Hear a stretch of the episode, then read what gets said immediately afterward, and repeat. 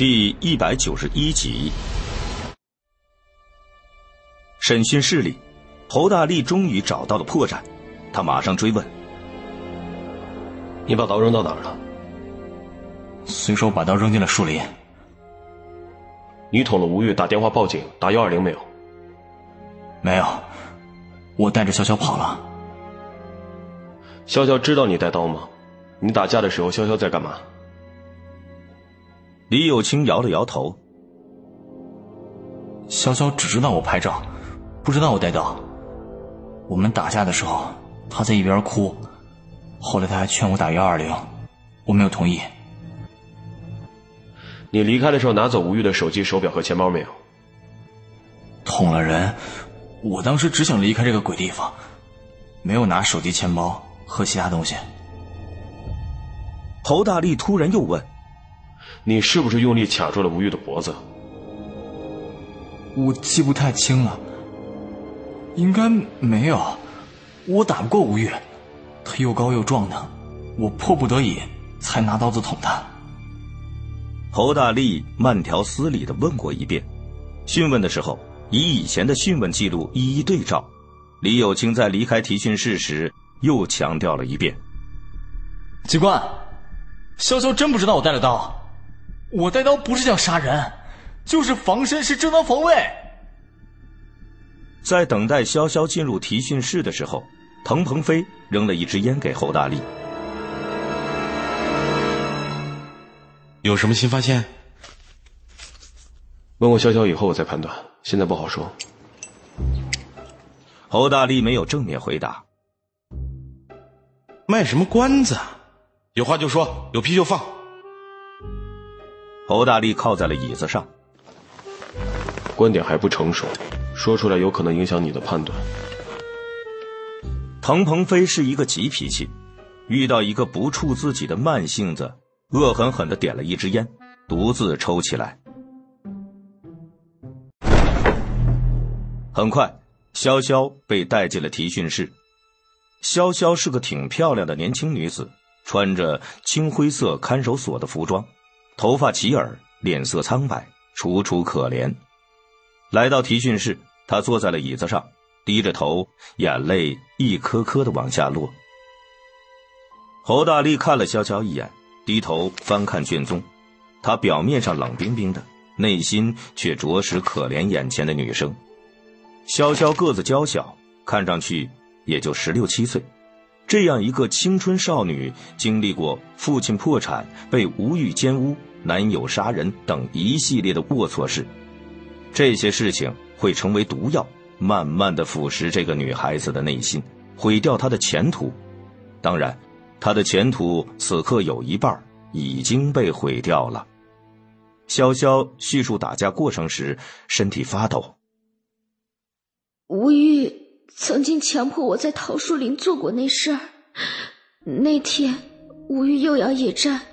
李有清有一个主意，做那事之前，他躲在旁边录像，我会大声的说不愿意。拿到这段录像，我们就可以告吴玉强奸。我们也不是真的要告吴玉强奸，就是通过这个方法拿回以前拍的相片和视频。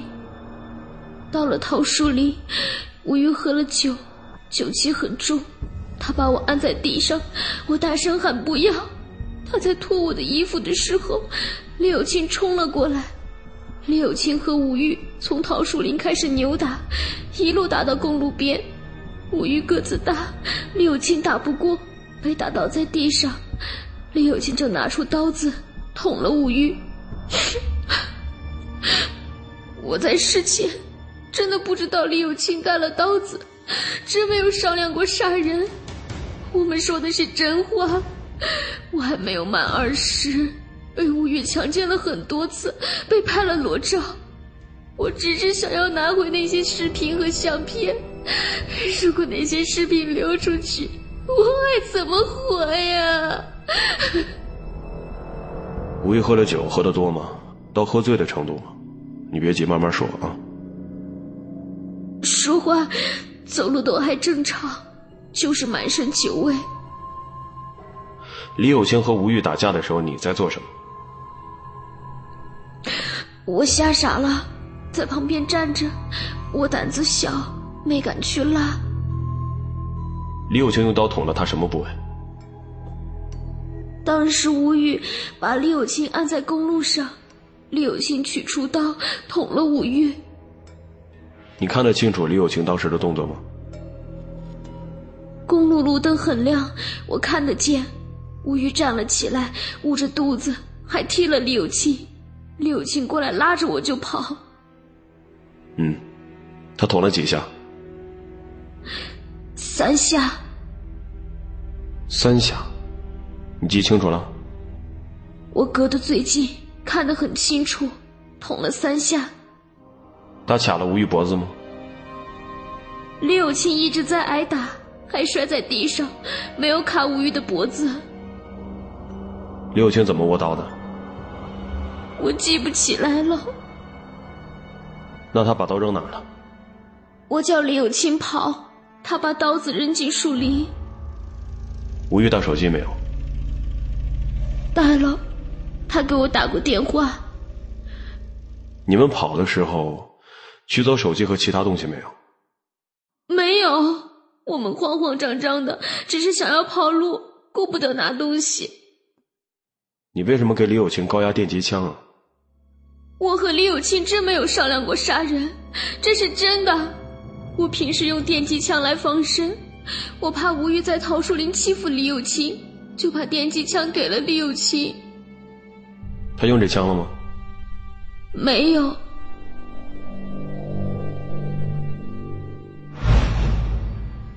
提讯完毕，侯大力伸了伸懒腰。在环卫工人发现尸体之前，极有可能有人接触过受害者，此人可能是侵财者，更可能不是。你今天询问的重点在于李有清捅人的方式，捅了几刀，捅的部位，以及李有清是否卡过吴玉的脖子。难道你怀疑第四刀是另一个人捅的？是这个人拿走了手机、手表和钱包？侯大力略微沉思后，摇了摇头。拿手机、手表和钱包的人在早晨出现在现场，我怀疑还有另外一个人去过现场，捅了第四刀。正在这时，张国强的电话打了过来。接完电话，滕鹏飞斜眼看着侯大力：“你的意思是，李有清捅人之后，又有两人来到现场？”一人捅了第四刀，另一人取走了手机、手表和钱包。侯大力点了点头。这是猜想，还要找证据。在混乱中，李有清不一定记得捅到什么部位，也不一定能记清到底捅了几刀。潇潇这种年轻小女孩心怀恐惧，也不会有精力去数到底捅了几刀。口供重要。现在勘查和尸检报告更为重要，你要说服我，必须得找出更为有力的证据。第四刀是不是另一个人捅的，还得找过硬的证据，但是没有找到手机、手表和钱包，案子有漏洞。唐鹏飞突然哈哈大笑起来，哈哈，刚才张国强打来电话，手表、手机、钱包找到了。在环卫工人发现尸体之前，有个家伙发现了尸体。这个人是两劳释放人员，用衣服包住手，取下了手表，又拿走了钱包和手机，没有留下指纹，也没有取走车钥匙。他是半吊子水没能够沉住气，到手表维修店兜售那块名牌手表。派出所民警给这家店打过招呼，店家记住了手表的牌子和特征，看到这块手表便报了警。重案一组办了这么多案件，你以为老侦查员是吃素的啊？我们布下重兵在销售渠道，一举抓获顺手牵羊者啊！这就是经验，在复杂的现场中发现真相。滕鹏飞长舒了一口气，意气风发的拍了拍侯大力的肩膀。唉，这个案子算是破了，你能发现漏洞，顺利过关，好好干，你一定会成为一名合格的侦查员。我这个观点可没有变。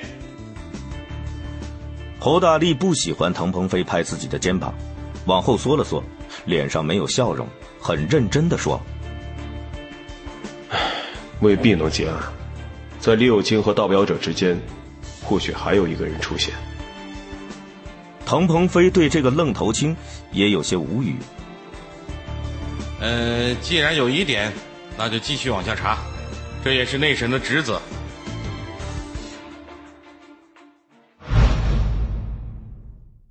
提审结束不久，李法医和丁勇前往殡仪馆做局部解剖，唐鹏飞和侯大力在一旁观看了解剖。解剖结果显示，吴玉颈部皮下和肌肉、甲状腺及其周围组织出血。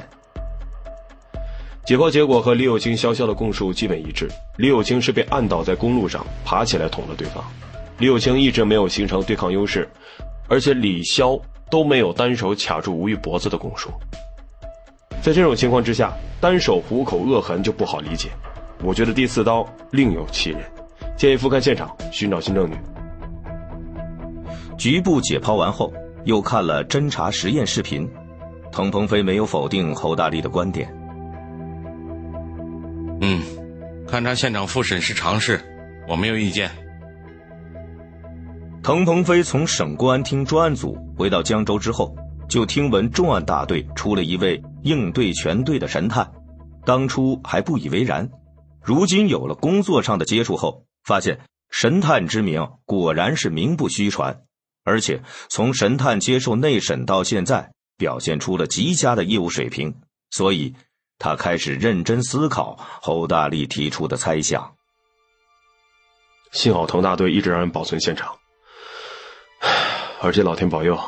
虽然长清一直在下大雨，江州城区却低雨未落，否则无法复勘现场。别拍马屁！唐鹏飞抓起了电话。张国强，你按程序准备胜利桥下的现场复勘工作，注意两点：一是让老谭准备提取足迹，二是别忘记找见证人。张国强有些紧张，问道。麻子，神探干出啥问题？别啰嗦，赶紧去办。滕鹏飞挂断了电话，望了侯大力一眼。走，我们先到现场，等他们来。三辆车先后来到了胜利桥下，滕鹏飞站在公路和小道的交叉口处，抬头望向江州技术学院，沉默不语。侯大力站在路边观察桃树林。李法医和丁勇来到发现尸体的水沟边，低声的讨论。二十来分钟后，张国强、老谭、小林和小杨等人来到现场，派出所民警通知了两名当地社区干部作为见证人。哎，唐麻子，这次复勘的主要任务是什么？滕鹏飞指了指侯大力。嗯，听他指挥。哦，老谭哦了一声，也不多问，径直去找侯大力。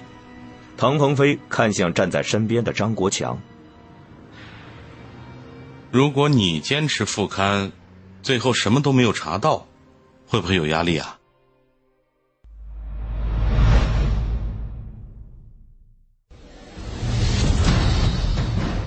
侯卫东官场笔记作者，二零二零年全新悬疑巨作，有声剧《侯大力刑侦笔记》，作者小乔老树，制作蓝心阁，主播强仔，由独克熊猫君官方出品。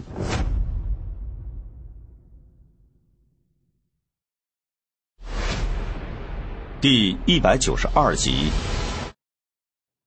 如果坚持复勘，最后却什么都没有查到，怎么会没有压力呢？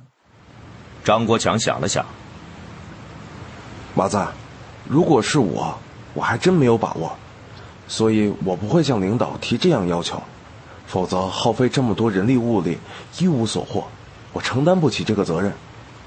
但是侯大力不会有这种压力，在侦办丁立案时，他给市局打了提取生物检材的报告。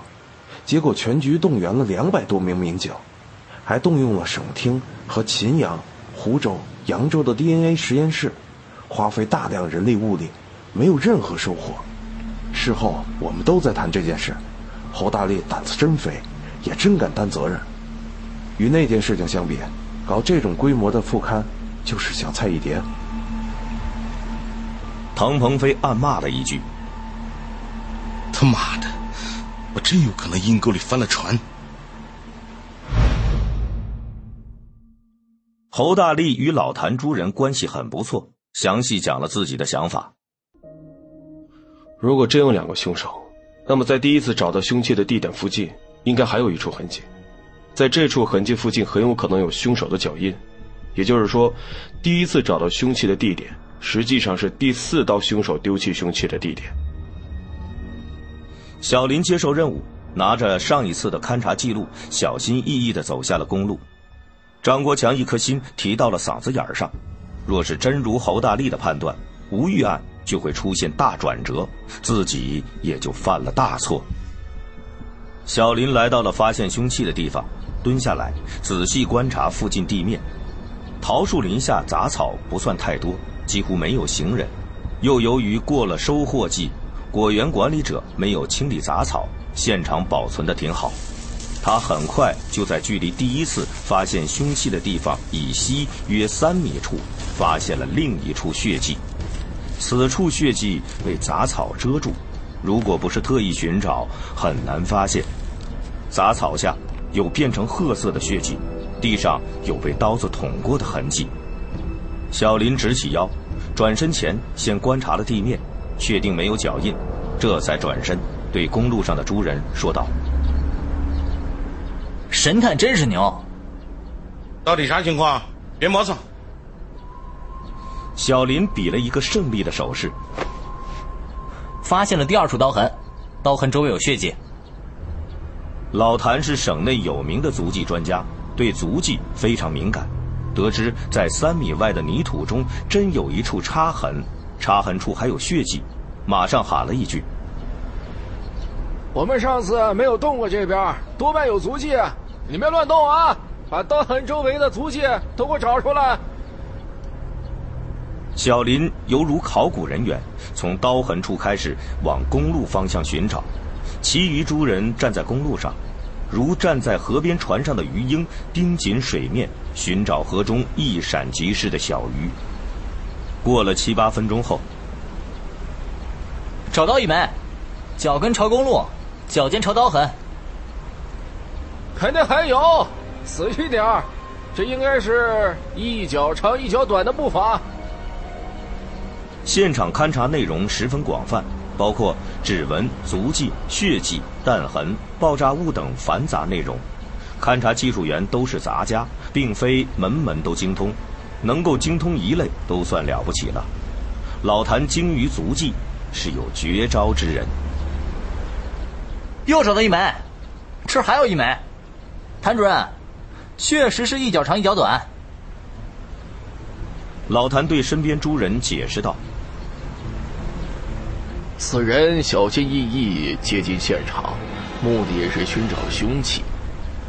这种脚印经常出现在现场附近的树下、房前屋后、墙角和窗下，特点是高抬脚、轻落脚。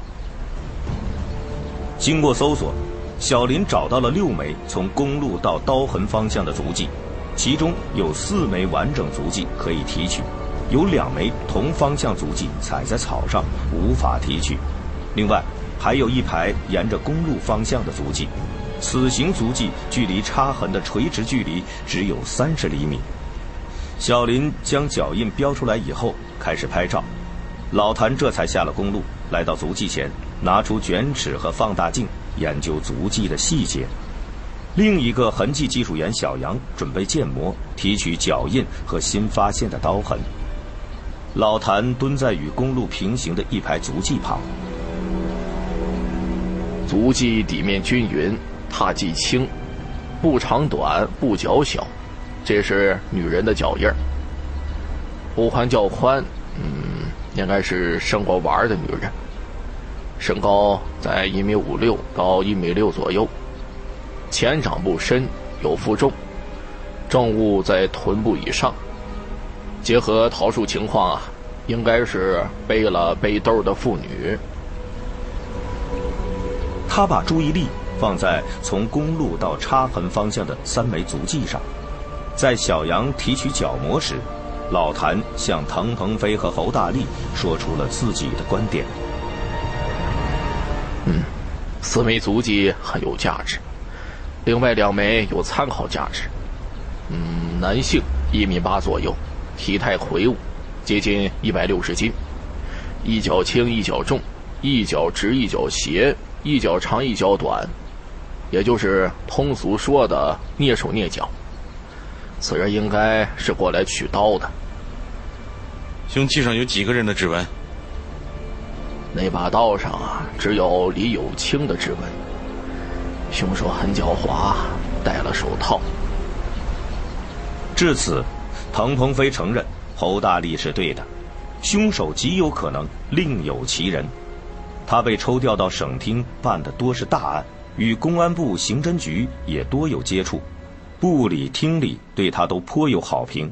若不是与总队一位领导有过一次激烈的争吵，肯定会留在省厅刑侦总队。回到市局，他遇到了一桩看起来并不复杂的杀人案，有些大意了。若不是侯大力参加内审并瞧出了破绽，差点就在阴沟里翻了船。滕鹏飞惊出了一身冷汗，给龚建民打通电话，如实报告了吴玉案遇到的变故。龚建民在电话里略有沉默。重案一组推行案件内审制度，起到了极好的效果。你好好的总结一下，在全支队推广。案件如今取得了关键性的突破，滕麻子，你不要松劲儿，要盯紧不放，尽快破案。打完电话，滕鹏飞自嘲了一番：“支队长就是支队长，看问题角度很辩证啊。”回到刑警新楼，侯大力将吴玉案卷宗交还给探长张国强，又去三零六办公室拿了单肩包，与杜峰打了招呼，回刑警老楼。侯大力刚出门，杜峰探组立刻议论起来。他们都熟知吴玉案的案情，完全没有想到侯大力居然把如此完整的证据链活生生撕出了一个漏洞。他们在感叹张国强探组如今遭受的压力，同时也对侯大力颇为佩服。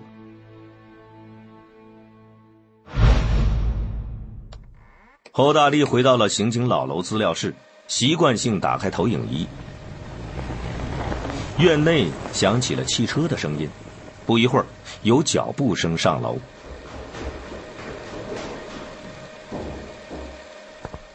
侯大力，我还到三零六去找你呢，怎么又回专案组了？进来的是陈浩荡，陈浩荡警服笔挺，警容严整，气宇轩昂。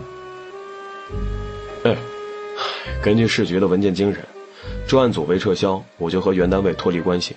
政治处应该知道吧？侯大力起身给老同学倒茶。怎么有空到这儿啊？我接到任务，弄一篇文章。刚刚跑了重案一组，他们聊起你，说你很传奇啊。嗨，狗屁传奇！你们好奇我要写什么文章吗？侯大力端起茶杯喝了一口。你们专门到刑警老楼。我不问你也会说。我写的题目是：夯实规范执法根基，打赢命案攻坚战。系统分析近两年破获的案件，包括长街灭门案，以及六个命案积案。你看看。陈浩荡从随身携带的手包里取出打印稿，侯大力拿过来看了一眼，上面写着：“为全面整改民警在执法过程中容易出现的问题。”江州市公安局刑侦支队领导班子提出了以规范代替习惯的理念，研究建立了涉案财物保管制度、刑事案件报批制度、刑事案件办案质量执法情况分析制度、执法突出问题整改情况考评标准等十余项制度规范。快速浏览之后，侯大力将打印稿放到了桌上。这不是政治处的职责吧？应该是宣传处的事儿啊。宣传江州市公安局，这是每个干警的责任。不过，干部选拔任用正是政治处的职责。你没有注意到其中的奥妙吗？陈浩荡发现老同学看完稿子面无表情。破案时你还真是个天才，嗯，怎么从案子里走出来就成了笨蛋了？没有听到什么风声啊？没有。侯大力还真有些茫然。你呀你，有本钱任性，公知即将成为党委委员、副局长，正式成为局领导，已经公示了。陈浩荡被侯大力弄得有些无可奈何。这么重要的事儿，你居然不知道？破案重要，宣传舆论也很重要。当年朱之就是不擅长宣传，成天泡在案子上，所以没能更进一步。我过来给你提个醒啊，在支队工作还得有政治敏感性，别跟滕鹏飞一个钉子一个眼儿。天林海军说，这滕鹏飞啊，就是在案情分析会上和某个领导针锋相对，才没有留在审厅，赢了道理，输了感情，没必要。侯大力情商并不低，只不过注意力并未过多放在支队以及市局人事变动上，这当然也和他的家世有关。陈浩荡没有家族背景支撑，必须靠自己才能够成为家族英雄。侯大力见惯了太多社会的阴暗面，一点都不鄙视陈浩荡把所有精力集中在人事上面，因为这是他的舞台，也是其安身立命之所在。陈浩荡走到屋外看了一眼，转过身。啊，我再跟你说一件事啊，你要绝对保密。打拐专案组牺牲了两名民警，这件事对刘局影响很大，他极有可能退居二线。我反复研究过铁平城之战，田田和唐永德牺牲确实是意外，与指挥员关系不大。凡是涉及甜甜的字眼，侯大力说起来都挺艰难。他想装的举重若轻，语音却不自觉低沉下去。毕竟牺牲两名民警，总得有人承担责任啊。朱之和刘局是师徒的关系，你是一零五专案组的副组长，这些都是有关联的，或者说，你们就是一派的。所以这段时间你多在重案一组，对你有好处。哎，我不管这些事儿，刑警的责任就是破案，破案是我的中心工作。侯大力这是说的真心话。甜甜牺牲后，他彻夜难眠。也无法住在高森别墅，只有白天连轴转、高强度工作，夜晚才能在江州大饭店入睡。你知道这些消息，总比一点都不知情要好吧？嗯。大学时代，陈浩荡和侯大力关系一般，只能算是点头之交。在江州工作以后，陈浩荡和侯大力同时进入刑警支队。两人的选择不同，走的路不一样，接触时间也不算多，关系反而变得友好起来。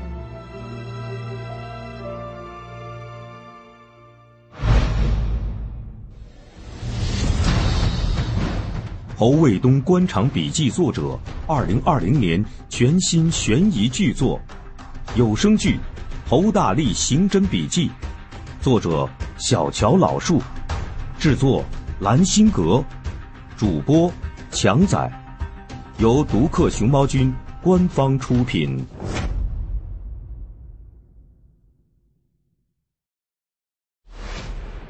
第一百九十三集，陈浩荡刚刚离开了刑警老楼，侯大力接到通知，晚上七点在刑警支队小会议室召开吴玉案案情分析会。请幺零五专案组常务副组长和副组长参加。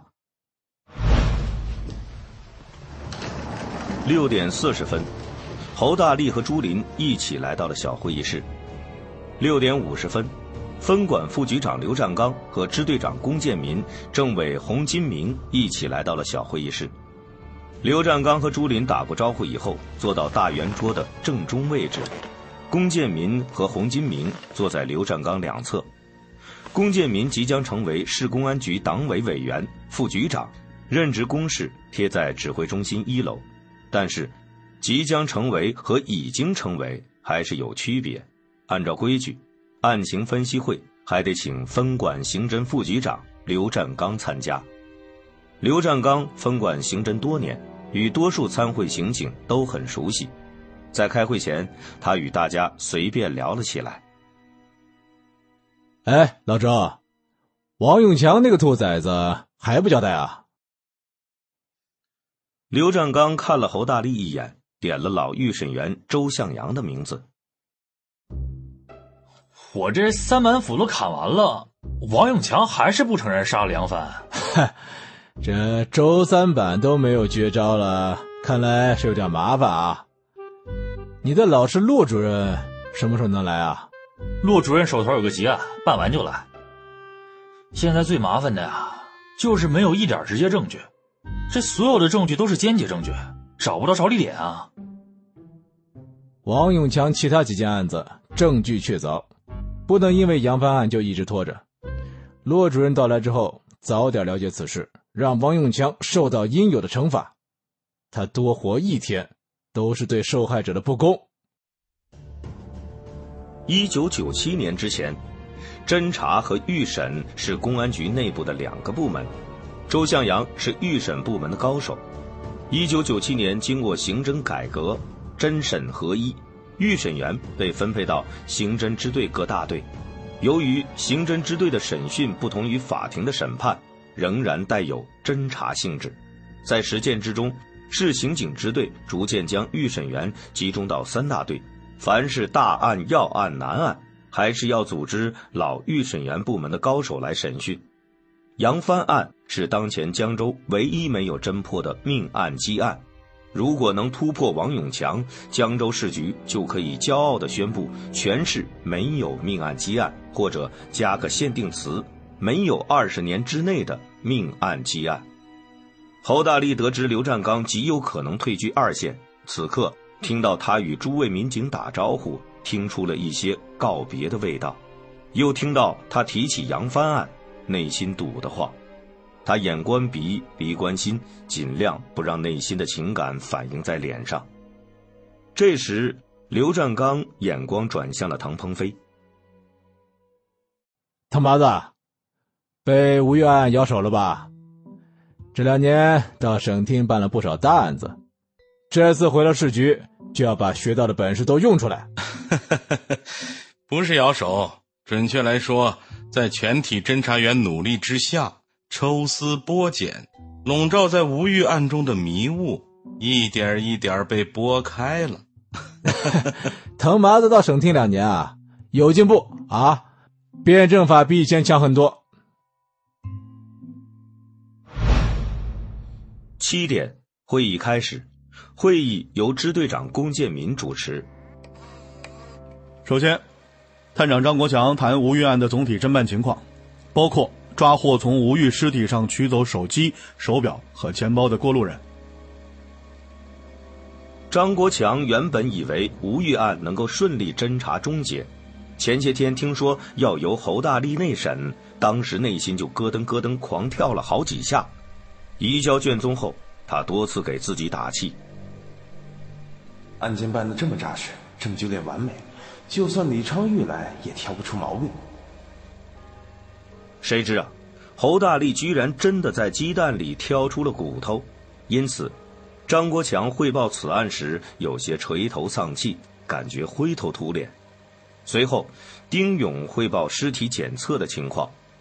丁勇原本以为吴玉案是极为简单的案子，谁知不断的起波澜。他暗自打起了回到县刑警大队的退堂鼓，来到投影仪幕布前，清了清嗓子。第一，致命伤呢是左胸这一刀，此刀捅穿了吴玉的左肺动脉，吴玉很快就死亡了。腹部三刀呢不是致命伤，如果没有左胸这一刀，吴玉在腹部中了三刀以后，还有打电话报警和打幺二零的时间和体力。第二。毒物实验显示呢，死者没有中毒现象。他取了一柄与单刃刀很接近的水果刀。我们做了第二次解剖，是局部解剖，颈部皮下和肌肉、甲状腺以及周围组织有出血。嗯，第一次解剖时忽略了此处，这是我的失误。结合脖子上的恶痕呢，我们研究了刀痕，发现了一些奇怪现象，所以做了侦查实验。投影仪播放了侦查实验的视频，会场非常安静。大家都抬头望着投影仪幕布上经过放大的四条伤痕。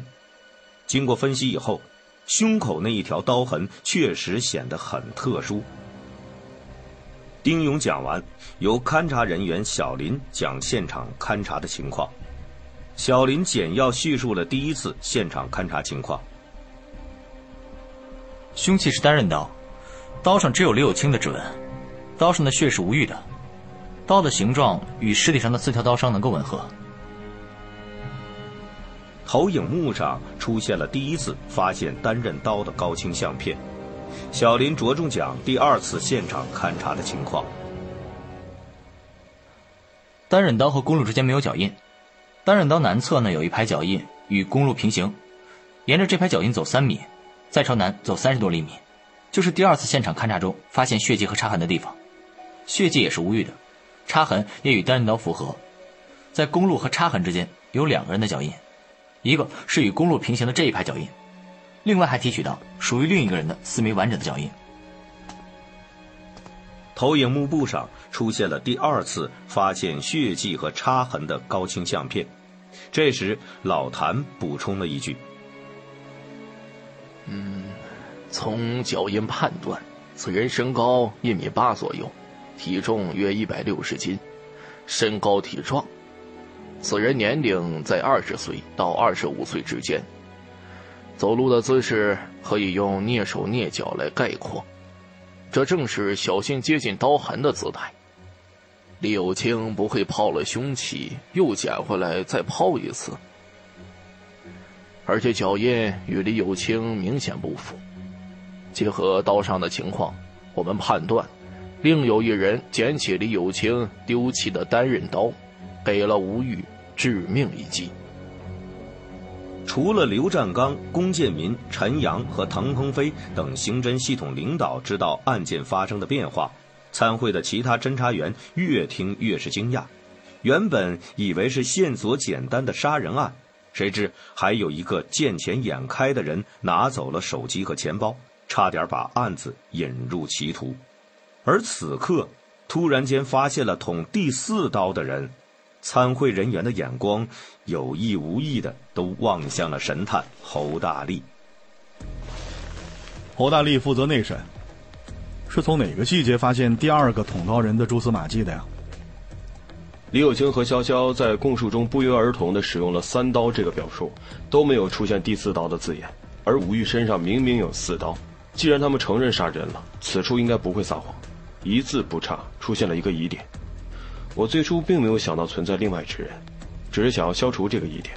查看了尸体，重新提取了李有清和潇潇，再做侦查实验，我才意识到有可能存在另外一个，补了第四刀。就这么简单？对，我只是想消除疑点。而且滕大队让我在内审之时特别强调，要站在检察官、法官和律师的角度来挑毛病。哈哈。在这里，我要表扬两位同志。第一个是滕鹏飞，表扬他，并不是因为他抓到了捅人的李有清和同案的潇潇，凭借着一组的能力抓到李有清和潇潇，这是应该的。我表扬他，是因为他严格的执行了内审制度。若不是重案一组有内审制度，案件当中的疑点就无法被发现，我们在座的诸位极有可能要联手做一件冤案了。我们以前总觉得制造冤案的同志很傻，其实不是他们傻，而是陷入迷雾当中没来得及识破。有了内审制度，不一定能够完全的杜绝冤案，但是至少多了一把锁。下一步呢，刑警支队要以规范来代替习惯，继续推动建立涉案财物保管制度、刑事案件报批制度、刑事案件办案质量执法情况分析制度。执法突出问题整改情况、考评标准等等制度规范，通过全面的建章立制，有效的规范执法行为。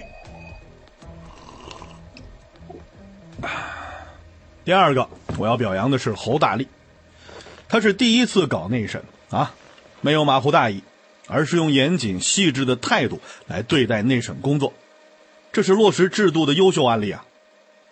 好了。下面呢，请滕鹏飞来讲一讲下一步的侦查工作。尽管受到了支队长充分肯定，滕鹏飞脸上还是火辣辣的。这是他回到江州办的第一件案子，谁知居然真在阴沟里翻了船。他直截了当的开了口：“现在也不能完全肯定，就有第二个人刺了第四刀，只能算是推测。一切要以案侦最后结果为主。”下一步的案侦工作要以第四个刀痕为重点，从头到尾再清理一遍。第一，重新调查吴玉遇害当晚与谁在一起喝酒，喝完酒之后谁开车前往技术学院，是他自己开车还是另有其人？这个很关键，必须查清楚。同时，请第五大队协助查找视频，调查吴玉当晚行踪。第二，请技侦支队协助重新调查吴玉当晚的电话情况。以及社交账号的活动情况。滕鹏飞又补充了一条：此人形成如此明显的单手恶痕，力量不小，要特别注意调查吴玉身边的壮汉。讲的更直接一些，这是熟人作案，要么有仇，要么图财。侯大力听到滕鹏飞的布置，暗自点头。第四刀非常诡异。刺出第四刀者没有侵财，直刺要害，是奔着夺命去的。要刺出第四刀有几个条件：一是凶手要掌握吴玉的行踪，完整看到李有清和吴玉的扭打过程，包括李有清扔刀的过程；二是要有刺杀吴玉的动机；三是此人有一定的反侦查经验，懂得不留指纹，又将凶器扔回桃树林。但是反侦查经验又不算太丰富，留下了明显的漏洞。要符合这几点，最有可能就是吴玉身边人作案。这时，龚建民想起了从吴玉家里搜查出来的相片。哼，吴玉是自作孽，活该。龚建民看向副局长刘占刚：“刘局，你有什么指示？”啊，大家分析的都很透彻啊，滕大队布置的也很具体，我呢就没有多的话了，抓紧落实，早日破案。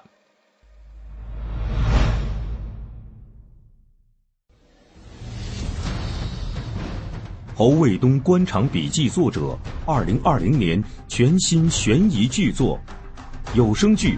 侯大力刑侦笔记，作者小乔老树，制作蓝心阁，主播强仔，由独克熊猫君官方出品。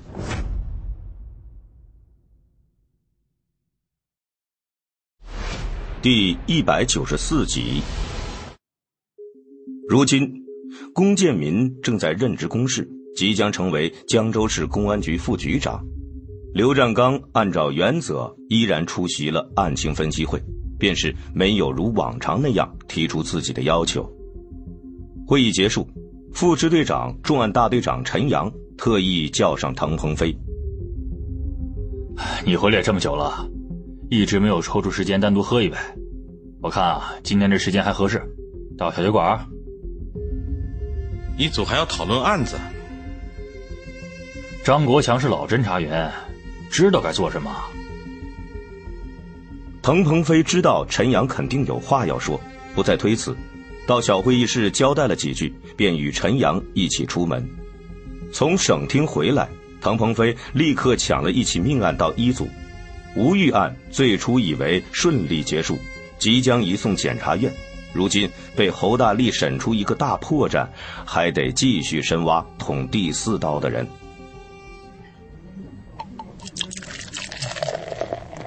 麻子，你心急了？这个案子弄得你很难受吧？陈阳举起了酒杯，与滕鹏飞碰了碰。滕鹏飞仰头喝了一大口。唉，我从省厅回来，杜峰、国强和老克都找我诉苦，说是一组是后娘养的，别人吃肉，一组净喝汤了，所以啊，吴玉案必须得一组来办，这个没话说。在前几年，一组精英都被养成猪了。吴玉案表面不复杂，证据链非常完整，我还真以为办完了。侯大力啊，最初在刑警支队的时候有一个绰号叫“变态”，后来就演变成了“神探”。虽然是调侃吧，可也并非全是调侃。在朱建伟、黄大磊和吴开军这些案子中，刘局最后发言时候。总喜欢问幺零五专案组有什么意见。每当刘局这样发问，主办侦查员这浑身肌肉紧绷，汗毛全得竖起来。侯大力嘴毒啊，开会发言从不给人留面子。黄卫在办朱建伟案的时候，就被侯大力找出问题，暴露了疲劳审问等问题，这才被调出支队。你让侯大力搞内部审核，我听到以后差点笑喷。唐鹏飞脸上的尴尬一闪而逝。一组搞内部审核，就是为了防止办错案，在内部发现总比让检察院纠正更好，防止偏差也保护了办案人员。至于吴玉案，幸好侯大力这小子还有几分能耐，否则李有清就麻烦了。他到目前为止还以为自己真的杀了人了。陈阳作为副支队长，考虑问题更加全面和平衡。他提醒滕鹏飞。现在不能说的太绝对，李有清杀人的证据链还是存在的。在没有抓到真凶之前，没有人敢百分之一百否定第四刀是李有清所为的。我知道这一点，所以必须得使出吃奶的力气往前推，否则检察院那关不好过。前一段时间啊，江州的命案积案被一扫而光，成绩非常突出。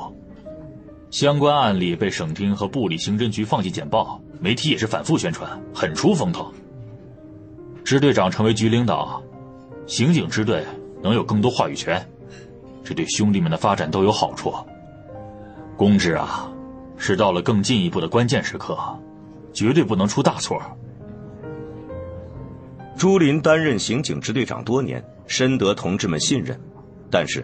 这些年，从刑警支队走出去担任科所队长的相对较少，部分大队一级领导对此暗有怨言，这些怨言只能意会，大家都不愿意点破。这两年，江州刑警几乎侦破所有命案积案，龚建民作为刑警支队长，在全省刑警系统都有了名气，提拔使用成为顺理成章的事情。滕鹏飞粗中有细。明白里面的弯弯绕绕，啥都不说了，拼死拼活也得把吴玉案整明白。又碰了一杯酒，滕鹏飞又问道：“幺零五专案组是为了侦办命案积案，如今江州没有命案积案，丁力案也破了，专案组还有没有存续的必要啊？”公知和我聊过一次，他。没有把话挑明，但是我明白他的意思。专案组没有必要继续保持了。这朱之马上退休，退休后就是刑警支队的刑侦专家，类似顾问，不负责具体指挥。葛向东这个老油条，摇身一变成为香饽饽。省厅想调他过去专门搞画像，如果不调省厅呢，就调到技术室，和 DNA 工作室一样。专门成立一个刑侦画像工作室。特警支队看上了樊勇了，等他出院，就到特警支队。省厅老朴啊，多次提出来要调侯大力去审厅。只不过杨帆案始终悬而未决，甜甜又刚刚牺牲，他不肯走。这小子是干刑侦的料，在一组干几年就完全成熟了。你考虑的不够深远，啊！公知成任职公示结束后，就是市局党委委员、副局长。这成为市领导后，事情会更多。林海军是省厅的人，迟早要走。我估计啊，要更多负责支队案侦工作，不再兼顾重案大队队长职位。你要负责重案大队工作，不仅仅是一组啊，二组、三组都要管。这一组是刑侦支队的尖刀，得挑选一个高手任组长。滕鹏飞眉毛挑了挑，什么意思啊？莫非让侯大力来当一组组长？他才工作两年，杜峰、国强和老克都是经验丰富又屡次立功的老探长，他来当一组组长，老探长们不会服气。我黄卫还有秦丽，都是同一年出来的。你比我们晚了好七八年吧？你才出道的时候啊，比侯大力现在还要出风头。当初让你担任一组组长的时候，也有人不服，说你资历不够。朱之是立牌中医，说刑侦支队是江州市公安局拳头，重案大队是支队的拳头，一组又是支队的拳头。这个拳头的指挥员不能论资排辈谁行谁上。你直说，侯大力能力够不够？唐鹏飞摸了摸脖子，我居然活成了自己曾经讨厌的模样。那我实话实说，侯大力参加工作以来就是在专案组，专案组说到底是配合侦查，他本人没有完整侦办案件的经历。杨哥今天来叫喝酒，就是为了谈这事儿。我先吹吹风啊，你要有心理准备。如果关局同意这个安排。你要做通大家的思想工作，不能造成严重的对立啊！滕鹏飞的脸色严肃起来。侯大力担任一组组长，我确实担心办不好案子，心里不踏实。有你压阵，出不了大乱子。陈阳又强调了一句：“这事儿还只是一个想法啊，你心里有数就行了。”虽然组长是没有编制的职务，可是按照惯例，重案大队长、副大队长都是从三个组长中产生。如今侯大力担任一组组长，张国强、杜峰和江克阳想要担任副大队长，就难免再拖上几年。公安局原本职数就不多，过了这个村就没有这个店儿。唐鹏飞前些年极力反对论资排辈，可是当他成为指挥员时，才发现。论资排辈也有合理性。公示结束，任命文件来到了市公安局，龚建民正式成为江州市公安局党委委员、副局长，兼任刑警支队长。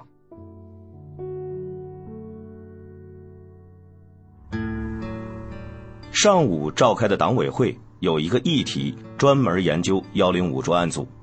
龚建民作为议题的提议人，做了简要的发言。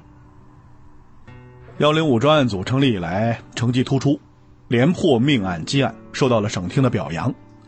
命案积案大部分都已经侦破了，只剩下杨帆案。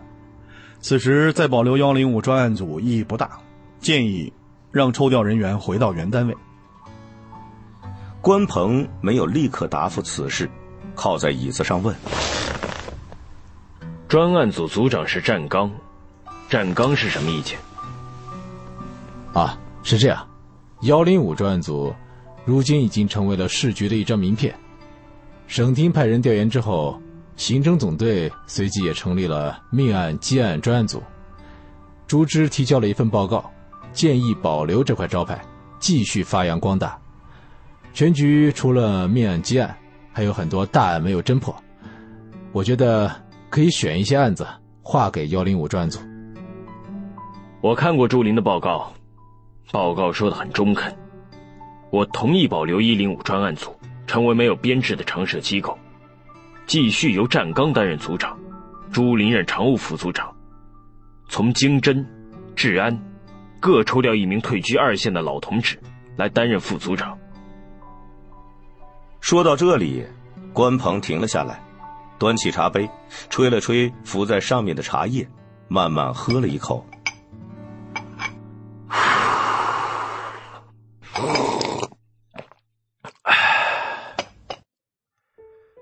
侯大力这个年轻人很有本事，名气不小，我到省厅开会，费厅长两次问起侯大力，刘真副总队长也一直在关注侯大力，继续让侯大力担任刑侦组组长，同时让其担任重案大队一组组长。滕鹏飞从省厅回来，应该给他压更重的担子，让他担任重案大队大队长。这样一来，陈阳可以腾出更多的精力，负责刑侦支队日常工作。一般情况下，重案大队内部组长任命不会出现在局党委会。龚建民知道关鹏有这个想法，提前给陈阳吹过风，但是他没有想到。关鹏会在开党委会时直接提出由侯大力担任一组组长。侯大力此刻并不知道自己就要担任重案一组组长之职，所有的注意力皆在吴玉案上。接到支队办公室电话以后，他以为是案情分析会，特意开车到胜利桥转了一圈，再梳理了一遍吴玉案。侯大力来到小会议室时。政委洪金明、副支队长陈阳、副支队长林海军、重案大队副大队长滕鹏飞、探长杜峰、探长张国强、探长江克阳等人都已经坐到了会议室。人到齐后，政委洪金明翻开笔记本。今天上午开了局党委会，啊，根据党委会精神，我来谈一谈刑警支队内部人员的变动。公局除了刑警支队的工作，还要分管技侦工作，啊，联系长清县公安局做，担子更重，责任更大。因此，市局任命陈阳为常务副支队长，全面负责支队日常的工作。啊，滕鹏飞任重案大队长，不再担任一组组长。在座之人听到洪金明这一番话。都听明白了其中潜台词。龚建民升职以后，陈阳是下一任刑侦支队长的人选，滕鹏飞极有可能升任副支队长。重案大队一组三名探长都来了，啊，根据局党委会的要求，由侯大力同志担任一组组长。组长这个职务没有编制，也就不需要公示，由支队直接任命。从现在起。侯大力要在滕大队直接领导下抓好吴玉案，啊！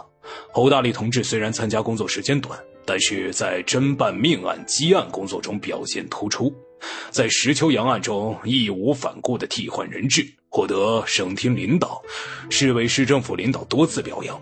本人也立了三等功，由侯大力担任一组组长。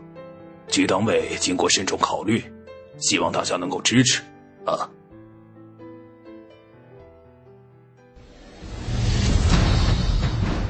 侯卫东官场笔记作者，二零二零年全新悬疑巨作，有声剧《侯大力刑侦笔记》，作者小乔老树，制作蓝心阁，主播强仔，由独克熊猫君官方出品。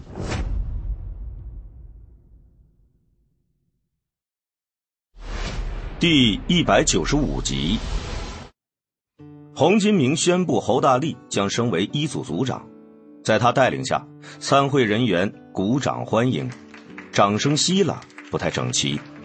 掌声稍歇，洪金明语重心长地说：“希望侯大力能够带领一组全体同志攻坚克难，再接再厉，拿下吴玉案。”啊！侯大力听得明白。若是自己拿不下吴玉案，这个组长位置会带刺儿。尽管他并不在意一组组长这个职务，可是破案是刑警的天职，命案必破，这不仅是一句口号，更是责任和荣誉。他要为自己，也要为甜甜赢得尊严和荣誉。会议结束后，滕鹏飞把侯大力叫到了身边：“我要搬到副支队长办公室。”你就用我原来的办公室。下午我搬家，你明天以一组组长的身份正式报道。我只跟你说一句话：刑警支队是全局的尖刀，重案大队是支队的尖刀，重案一组是重案大队的尖刀。你这个一组组长要把吃屎的劲儿用出来，否则吃不了兜着走。等等是吃奶的劲儿吧？平时没有吃屎的劲儿这个说法。不管吃奶吃屎，必须把这两个案子拿下。滕鹏飞见侯大力没有开玩笑的意思，一时没有吃准眼前这个富二代是反讽还是缺乏幽默细胞，缓了缓脸色。一组兄弟们放出去都能独当一面，你工作时间短，却成了他们的顶头上司，不拿出真本事，大家不会服气。如果一组四分五裂，到时候你会很难堪的。搞案子不是坐办公室，没法混日子。位置给你了，坐不坐得稳还要看本事。吴玉案正在关键时期，就差这最后一把火，你要紧紧盯住，千万不要弄成一锅夹生饭。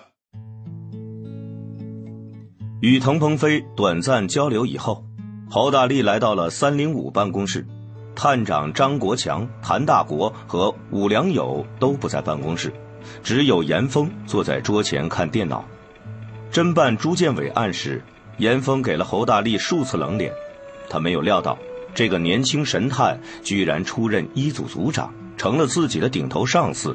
此时，面对侯大力就有些尴尬。张国强不在。侯大力没有称呼探长职务，而是直称其名。他是一组组长，以后要天天和一组打交道。若是带头称呼张探长，对方多半会称呼侯组长，这就十分别扭。啊，刚刚出去了。吴玉案进展到哪一步了？侯大力自顾自的拉了把椅子，坐在严峰身旁。我们从交警支队调来了吴玉小车行驶线路的视频。吴玉从龙兴夜总会出来的时候，前排坐着一个叫李春芳的年轻女子。这李春芳啊，坐在副驾驶位置。在江州学院附近下车以后，前排就空着，后排是否坐人就看不清楚。张国强、谭大国和吴良友到龙兴夜总会找李春芳了。严峰说话间打了几个哈欠，揉了揉发红的眼睛。侯大力看了一眼严峰桌上的眼药水。你一直在赌视频？除了交警的视频外，我们还调了一些关键节点的社会视频，查看李春芳下车以后有没有人上车或者下车。提取车内指纹没有？还没有。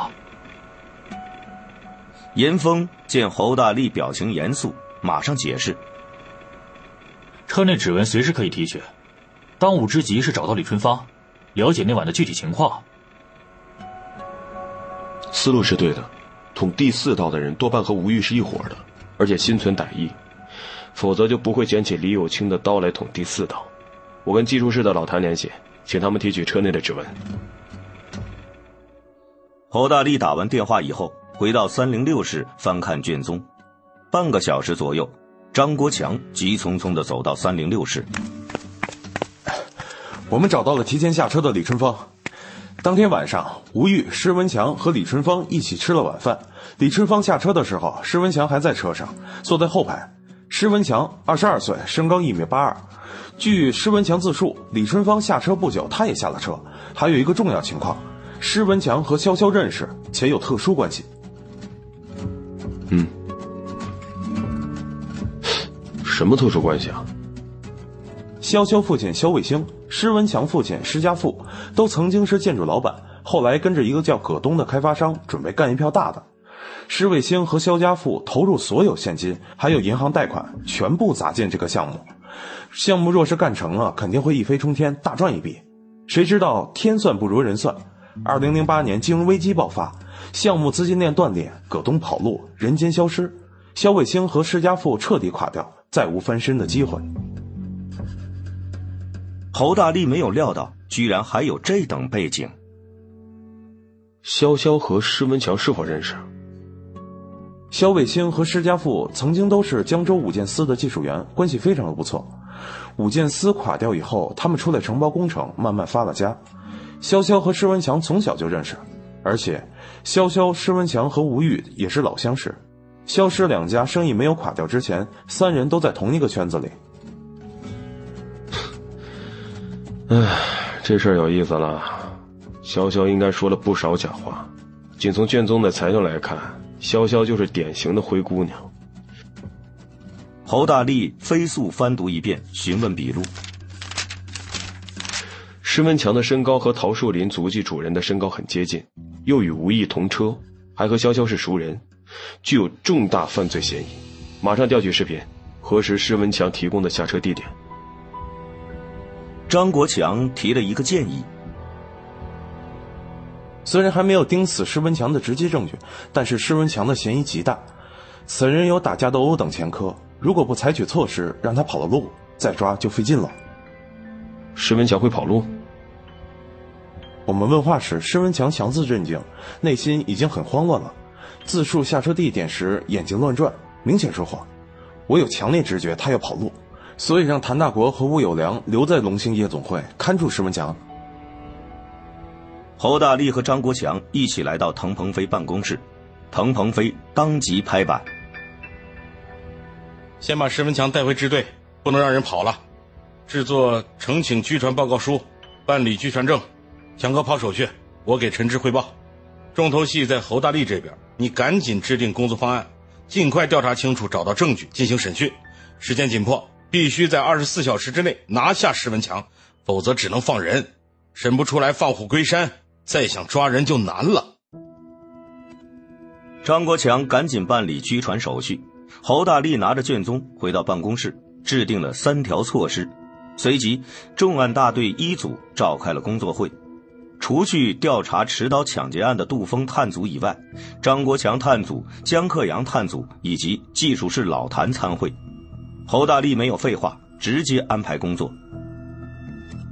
据传施文强以后，三件事情要同时进行：一是谭主任、小林还有江克阳负责搜查施文强的住宅，特别要比对陶树林提取到的足迹与施文强的足迹；二是武强和袁来安到电信部门调取施文强和吴玉近期的通话记录，重点是吴玉死亡前后的通话；还有就是查看潇潇和施文强之间的通话记录；三是严峰和马小兵再到交警支队调取视频。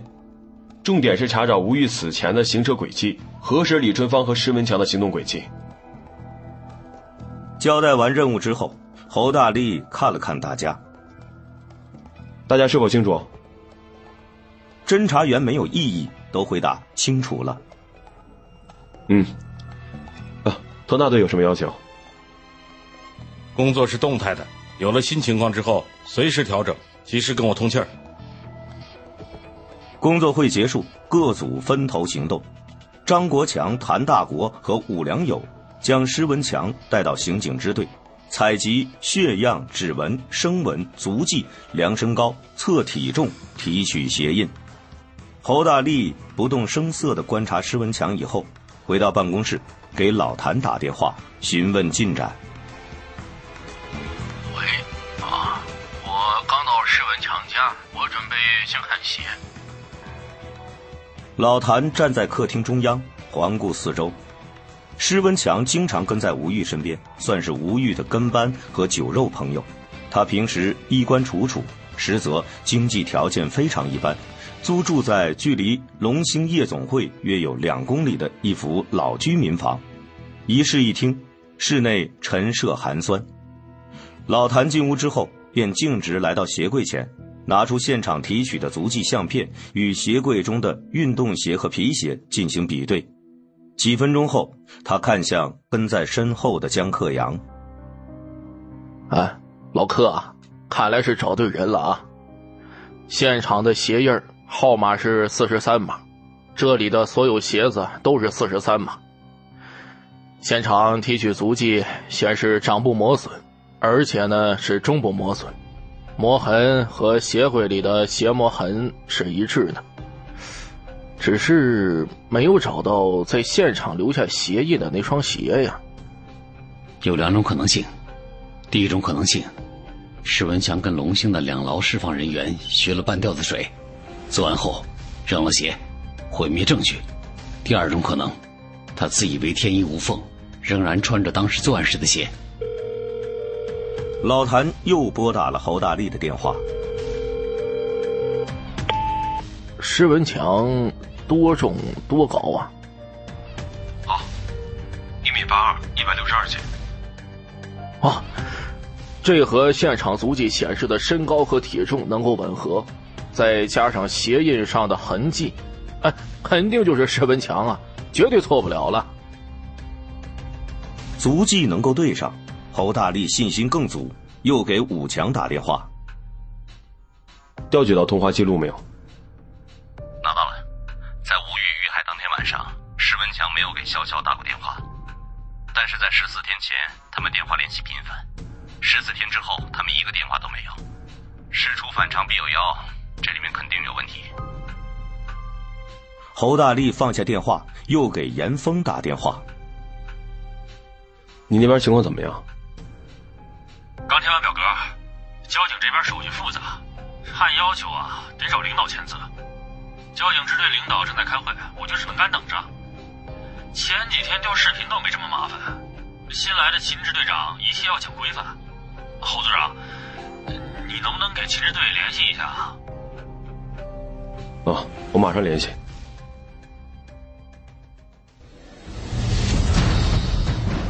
侯卫东官场笔记作者，二零二零年全新悬疑巨作，有声剧《侯大力刑侦笔记》，作者小乔老树，制作蓝心阁，主播强仔，由独克熊猫君官方出品。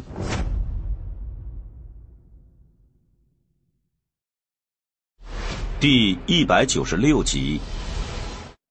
侯大力参加工作时间短，且一直参加命案积案侦破工作，与公安局其他部门联系的很少，更别说其他部门领导。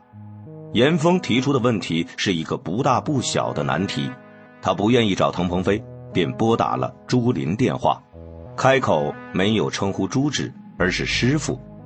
朱林接了电话，以前和老秦的关系还不错，我打电话试试。五分钟不到，朱林回过来电话。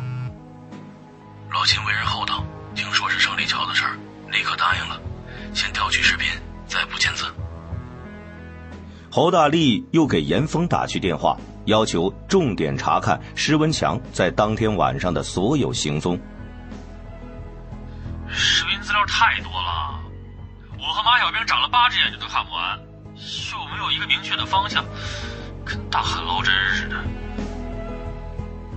侯大力不等其发牢骚，当即打断。其他组的同志回来之后，立刻过来增援。迅速打断对方的话，不让其情绪发泄，这是审讯人员常用的招数。侯大力出任一组组长，为了顺利开展工作，用上了这个技巧。打完电话，侯大力深吸一口气，让自己平静了下来。暂时不再催促各组人马，他此刻需要让自己安静下来，思考施文强补第四刀是什么目的。从施文强的行踪来看，补刀行为显然经过精心的策划，绝非临时起意。既然是精心策划，那就有明确目的。如果潇潇和施文强联手策划此案，用心如此时。不会是为了取回照片，肯定是奔着财产去的。侯大力本身是富二代，对富二代的心态掌握的很精确。相较普通人来说，富二代的眼界更开阔，对钱的能量认识的更充分。潇潇和施文强这种跌入凡尘的富二代，对金钱的渴望比寻常人家更加强烈。既然是奔着财产去的。那么补刀后，他在深夜里最应该到什么地方？那肯定就是吴玉家。吴玉以前独居，吴开军死后，他就住在父亲的家里，所以重点在吴开军小区。侯大力做出潇潇和施文强联手作案的预设以后，拨通了严峰的电话。你们先查吴玉小区和附近的视频，这是调查重点。一个小时不到，视频组传来重要发现，在交警提供的视频中找到了吴玉的另一辆小车。此辆小车在十点五十七分来到吴开军所住小区，也就是吴玉现在所住小区。通过调取吴开军小区监控录像发现，十一点十三分，石文强在吴开军所住楼层走出电梯，拖了两个行李箱。从视频来看，两个行李箱很轻。十一点三十七分，石文强走出，仍然拖着两个旅行箱。从视频看，两个旅行箱变得沉重起来。沿着吴玉小区倒查，结合以前掌握的情况，视频组在龙兴夜总会的停车场找到了另一段关键视频。在十点四十三分，一辆摩托车开到停车场，石文强下了摩托，打开吴玉的另一辆车。至此，施文强的行踪被大体勾勒出来。施文强、李春芳和吴玉喝了酒。李春芳下车不久，施文强也下了车，骑上事先在某个地方放置的摩托车，来到胜利桥下。补刀后，他骑摩托车来到龙兴夜总会停车场，开着吴玉的车，顺利进入吴开军所在小区，把某些东西装进了提前准备好的旅行箱。虽然整个案情还有不少的疑点，但侯大力已经信心十足。施文强到吴开军房间是取东西，这就是吴玉遇害的原因。技术室还得辛苦一趟，搜查吴开军的房间，找出施文强在屋里活动的证据。我和老柯也去。侯大力、江克阳、老谭、小林等人立刻前往吴开军房间，在房间门口，侯大力叮嘱道：“这次现场勘查非常关键，如果能找到施文强的指纹和脚印，就能基本锁定胜局。”施文强当天从桃树林直接来到吴开军的房间，多半是没有换鞋，应该会留下足迹。我们沿着施文强足迹就能找出他们进入吴开军房间的目的。进入房间，小林使用宽幅足迹灯，轻易找到了符合施文强足迹特点的脚印。脚印进入房间以后，来到了衣柜门口。脚印又出现在衣柜里，衣柜有暗门，暗门里面是一间密室，密室里放有一台大型保险柜，保险柜周边有施文强留下的脚印，还在保险柜上提取到了十几枚指纹。提取指纹以后，老谭发自内心的对侯大力说：“哎，大力呀，我从来都没叫过你神探，这一次。”我算是服气了，你还真是神探呢。经过两个多小时紧张有序的工作，好几条线索指向施文强，补刀之人现出原形。滕鹏飞、侯大力一组侦查员再次开会，汇集情况。听罢三组的汇报，滕鹏飞一拍桌子：“就是施文强这个兔崽子，差点蒙混过关。”现在一盘菜的材料都准备好了，由侯大力和张国强掌勺，先审施文强。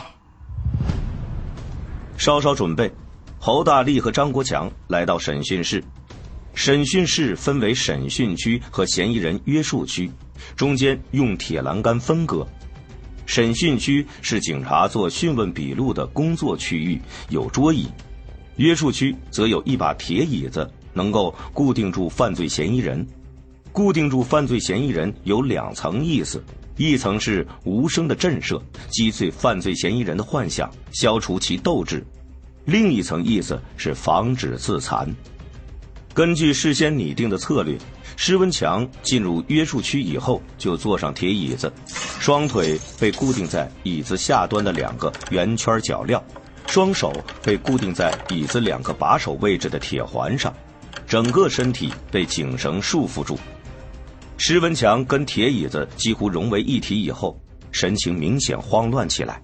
他原本以为潇潇的计划天衣无缝，可是被警方关了几个小时，心里早就开始打鼓，不知道警方到底掌握了什么证据。我没有犯法，你们违反人权啊！你。此时，施文强额头上已经开始隐隐出现汗水。我们是依法传唤，给你出示了拘传证。我不是犯人，你们不能这样绑我。根据要求，有可能判处无期徒刑或者死刑的，讯问过程进行录音或者录像，这是为了保护你，防止自残。石文强坐在约束区，越来越不安，冷汗刷刷的往下流。侯大力在审讯区摆弄电脑，不理睬石文强。几分钟后，他开始不紧不慢开始询问。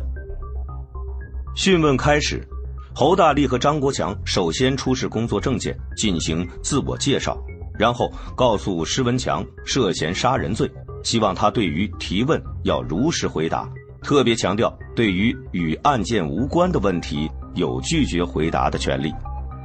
讯问之时，有一些是必要的问题，必须要在讯问笔录中出现，没有出现这些内容，讯问则有瑕疵，甚至造成严重后果。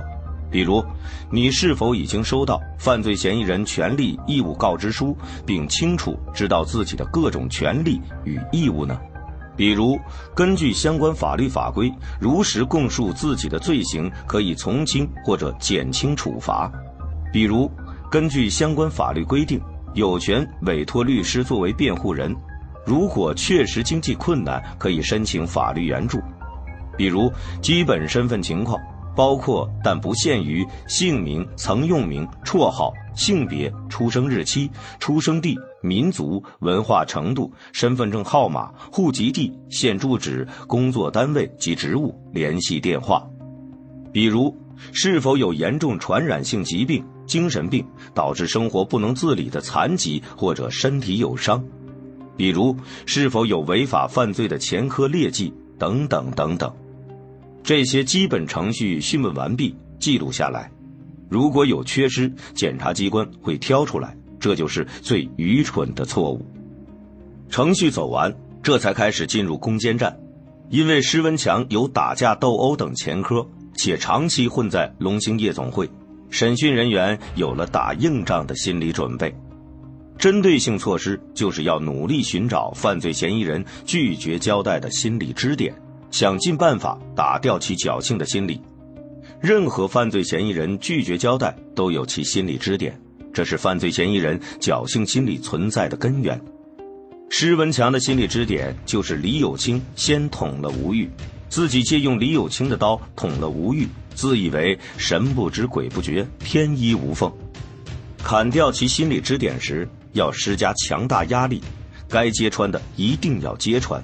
要利用已经有的信息，让施文强相信自己已经彻底暴露，在这个过程中还不能轻易暴露自己的虚实。吴玉遇害以后，我们的侦查员找到你做过询问笔录，根据笔录，你是否在胜利路下的车？是不是？李春芳下车不久，我也下了车，应该是胜利路吧。施文强愿意说话，这是好事，比那些一言不发的家伙要好对付。侯大力慢慢翻看卷宗。为什么在这里下车？我要回家。为什么不跟吴玉一起？吴玉要去泡妞，我不当电灯泡呢。下车之后做了什么？回家。几点钟？侯大力围绕着回家细节一直在套取施文强的话，施文强说的越多，错的越多。张国强坐在一边啪啪打字，没有说话。侯大力原本是和颜悦色的问话，把施文强绕进去以后，突然提高了声音：“你不老实！你说回家睡觉是说谎，你家小区有视频。”整晚都没有见到你，保安也证实没有见到过你。你赶紧说啊，别费脑子胡编。石文强脑门的汗水冒了出来，支支吾吾，不知道怎么回答。你下车之后朝哪边走的？快说。呃，记记不清了。施文强，你脑子应该不笨呐，怎么没想到到处都有视频，把你的行踪录得清清楚楚呢？板上钉钉的事儿，狡辩有什么用啊？石文强的头垂了下来，侯大力再次提高了声音，继续压迫对方。那天晚上你骑摩托车东奔西走，做了不少事儿，最后停哪儿了？你以为你能瞒得过监控啊？监控室，龚建民、陈阳和滕鹏飞都盯着屏幕。滕鹏飞指着施文强额头的汗水：“侯大力审讯水平很一般，还得历练。恰好遇到施文强这种没有太多经验的厨，若是遇到老手，哼，不会上这种圈套。”侯卫东官场笔记作者，二零二零年全新悬疑巨作，有声剧《侯大力刑侦笔记》，作者小乔老树，制作蓝心阁，主播强仔，由独克熊猫君官方出品。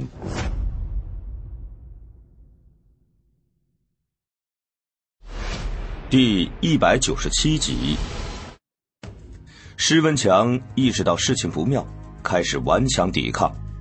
交锋数个回合以后，侯大力根据李友清和潇潇的口供描述了当时场景后，声色俱厉的问：“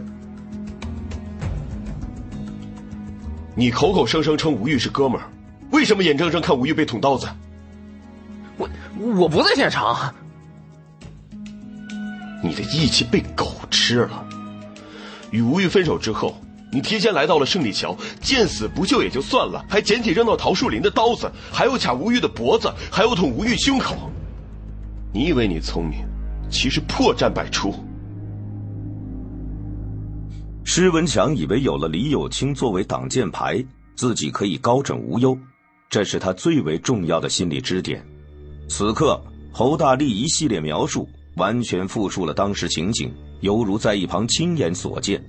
心理支点被砍掉，他顿时就懵掉。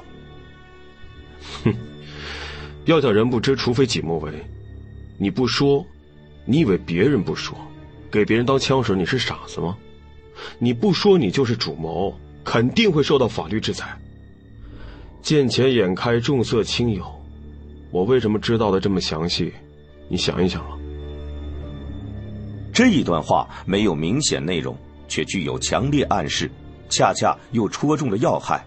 石文强精神慢慢的崩溃，豆大的汗水从额头上冒了出来。监控室里，龚建民扭头看向唐鹏飞：“这一段水平如何？比起周向阳还差得远，他抛出的料太多了，遇到老练的对手，容易被看穿底细。”不管白猫黑猫，只要审下来就是好猫。在年轻侦查员当中，侯大力是最全面，没有明显的弱项。多压压担子，他就可以办大案。经过一番较量，侯大力抛出了施文强在龙兴夜总会停车场换车的视频，随后又抛出了施文强拖着行李箱的视频。侦查员用实和虚相结合的证据，不断向施文强施压。施文强的心理支点原就被砍掉，最终心理崩溃，原原本本的讲述了整个事件的来龙去脉。两个行李箱放在我外公家的红烧窖里面，整件事情都是潇潇策划的。我爸和潇潇他爸投资失败以后。我和潇潇彻底变成了穷光蛋。潇潇原本准备到国外读书呢，没有钱，还出去个狗屁，只能读了个破的不能再破的烂学校。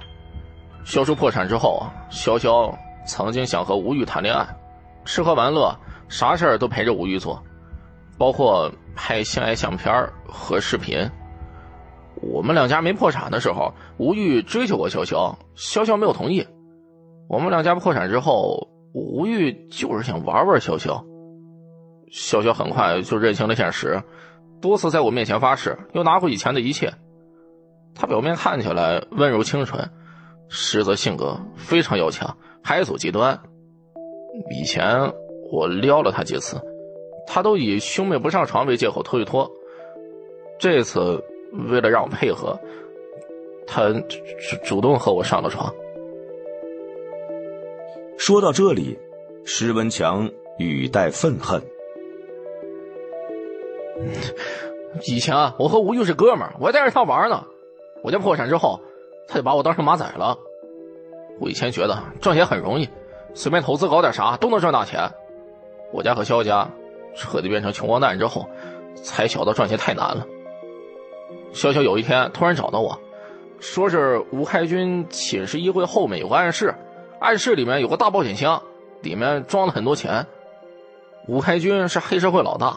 觉得把钱存银行里容易被查封，所以弄了很多现金在家里。吴玉有一次喝醉了酒，没有防备潇潇，当着潇潇的面进入了密室，还打开过保险箱。潇潇便留了心，想办法趁着吴玉再次喝醉的时候，偷配了保险箱柜钥匙。但是保险箱柜有密码，光有钥匙打不开。而且据吴玉说过，保险箱柜和派出所连起来的。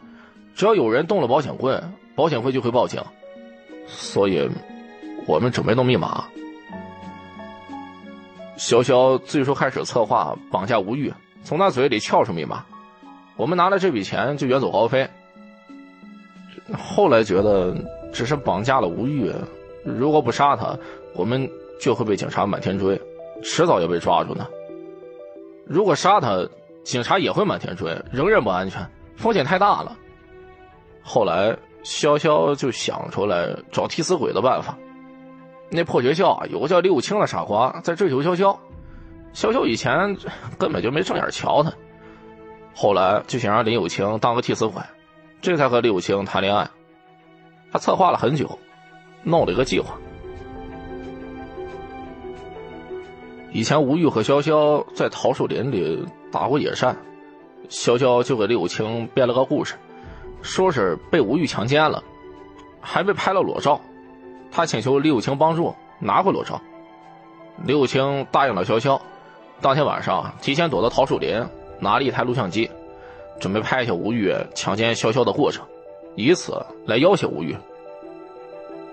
哦，我和吴玉分手之后，提前在离家很近的胜利之路附近下车了，骑摩托车抄近路来，来到胜利桥。躲在桃树林更深的地方，计划实施的很顺利。潇潇主动邀请吴玉到桃树林里打野战，演强奸戏。在做爱的时候，嗯，潇潇先喊了两声不要，然后就开始大喊六清的名字。喊名字就是为了刺激六清。六清果然如预想之中，不能忍受，跳出来就和吴玉打架，而且拿刀子捅了吴玉。六清捅了吴玉之后，把刀扔进桃树林。拉起潇潇就跑了。我在桃树林找到刀之后，就站在吴玉面前。吴玉看我拿着刀，还没有搞明白怎么回事呢，想让我打幺二零。他死到临头了，还对我趾高气扬呢。我捏住他脖子，就把他按地上了，要他说出保险柜密码。他被卡的喘不过来气，肚子还在流血呢，下了软蛋就说出密码了。我捅了吴玉一刀之后，拿到密码之后，按照原计划。骑摩托车来到龙兴夜总会了。杀死吴玉是潇潇策划的，我只是帮手啊。潇潇的计划是李有清用电击枪打倒吴玉之后，潇潇就想办法拉走李有清。李有清是傻瓜，肯定会乖乖听话的。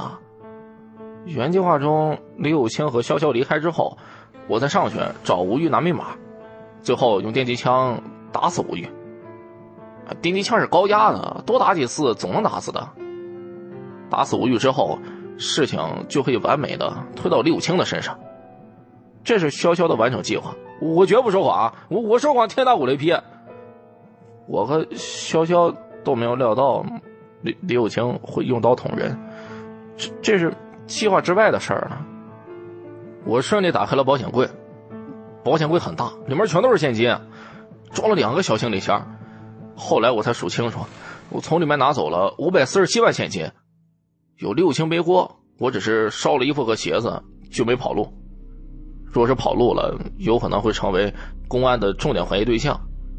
这也是潇潇计划中的事儿。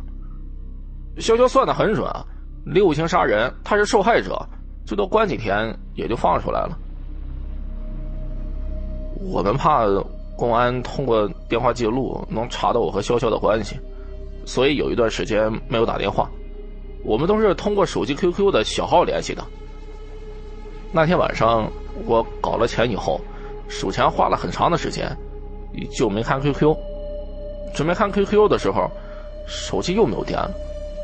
后来我给他发 QQ，他又很久没有回应我。在看监控视频的领导们听到这里都目瞪口呆。潇潇不到二十岁，身材纤细，面容姣好，气质清纯，一副楚楚可怜的模样。谁知会策划了这样一起迷雾重重的杀局？这个杀局实施难度很大，很容易出现差错。但是初生牛犊不怕虎，在执行时虽有偏差。潇潇和石文强居然顺利的实施了这一起谋杀案，这还真是半罐水响叮当，胆大包天呐！居然设计出这样复杂的计划。这个案子最迷惑人的地方就是李有清在前面当替罪羊，看破了这一点，其他事情就简单了。这潇潇年纪轻轻的，心思好歹毒啊！滕鹏飞略有尴尬，若不是侯大力发现疑点，他还真要被这个半罐子水耍了，无意中弄出一件冤案。这时，眉山派出所所长施成打来了电话，向龚建民报告，在施文强外公家的地窖里搜出了两个行李箱，箱里全是现金。审讯室里，侯大力击溃了施文强以后。就用俯视眼光，透过铁栅栏打量约束区的施文强，身边的张国强敲打键盘的声音如此欢快，如仙乐一般。这时，龚建民通过耳机提示侯大力：“你多问一些与潇潇有关的事儿，要弄清楚谁是首恶。”侯大力通过耳机收到语音，不时提问。施文强心里崩溃。交代的很彻底，把事情全部推到潇潇的身上。拿到施文强的口供，另一组审讯人员经过四个小时的较量，潇潇终于开口说话。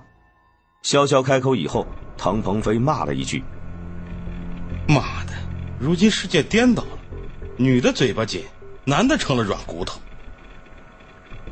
龚建民心情非常不错，笑呵呵的看向唐鹏飞。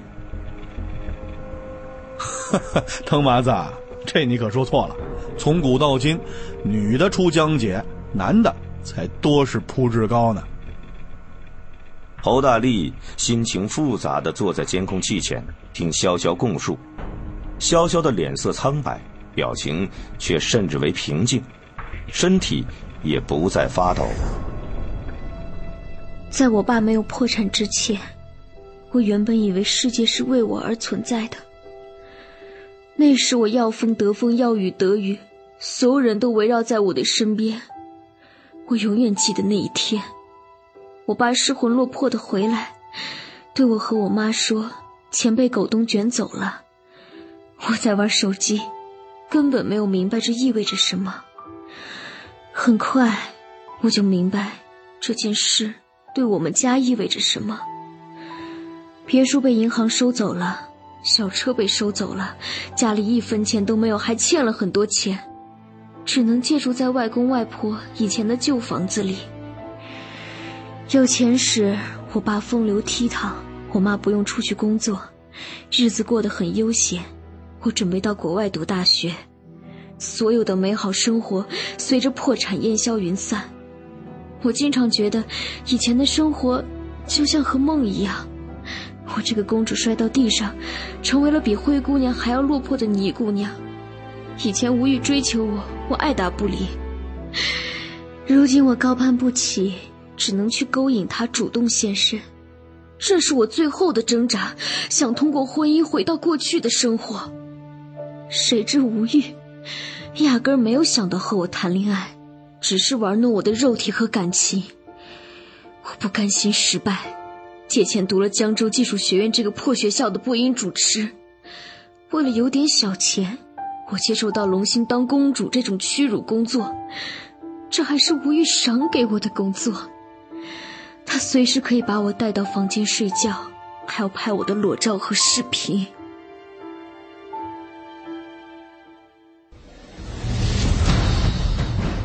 侯卫东官场笔记作者，二零二零年全新悬疑巨作，有声剧《侯大力刑侦笔记》，作者小乔老树，制作蓝心阁，主播强仔，由独克熊猫君官方出品。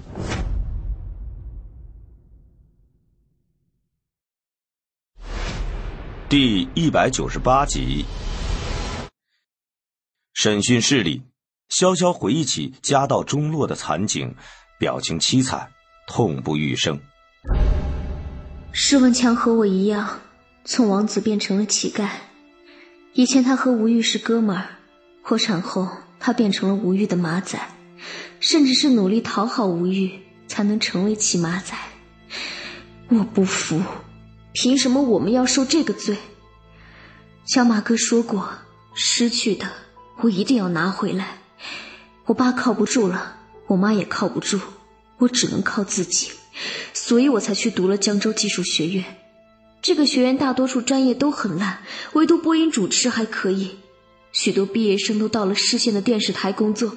我想要凭借着自己的努力，自己养活自己，过上好日子。侯大力听到这里，心里暗自吃惊。在施文强的供述中。潇潇是整个事件的主谋，偷配钥匙、找替罪羊、获得密码、杀人灭口、盗取现金，所有一切都是潇潇所策划。但是，潇潇供述则完全否定了施文强的说法。那么，谁是吴玉案的主谋呢？李有清太傻了，我只是想要回我的裸照，重新夺回我的人生，没有想到他居然会带刀子。杀人和我无关，李有清是激情杀人。侯大力静静的看着潇潇，听其供述。吴玉被害第二天，李有清和潇潇就被抓捕，所以他不知道施文强补刀之事，仍然认为吴玉是李有清所杀。我认识施文强，从小就认识，我们更接近兄妹关系，没有男女关系。这一段时间我们接触的不多，电话联系也少。施文强做过什么事情，我真不清楚。不管施文强做了什么事情，和我没有任何关系。我脑子有些乱，让我想一想。我有一次心情不愉快时，和施文强谈起过在桃树林拍录像的计划。施文强和我从小一起长大，我信任他。当时施文强还劝我不要冒险。我被吴玉伤害过，只想远离他，从来没有其他想法。我不知道他有多少钱，什么保险柜，我不知道，不知道，我真不知道。我没有小号，我和施文强互为 QQ 好友，偶尔聊天，聊什么内容你们可以去查。潇潇讲完了事情经过，神情沮丧起来，垂着头不再说话。施文强供述中。潇潇的计划是要杀掉吴玉，在潇潇供述中，他什么都不知道。侯大力对案件了解很深，更信任施文强所言。侯大力望着眼前有着如花朵一样年龄的女子，哀其不幸，怒其不争。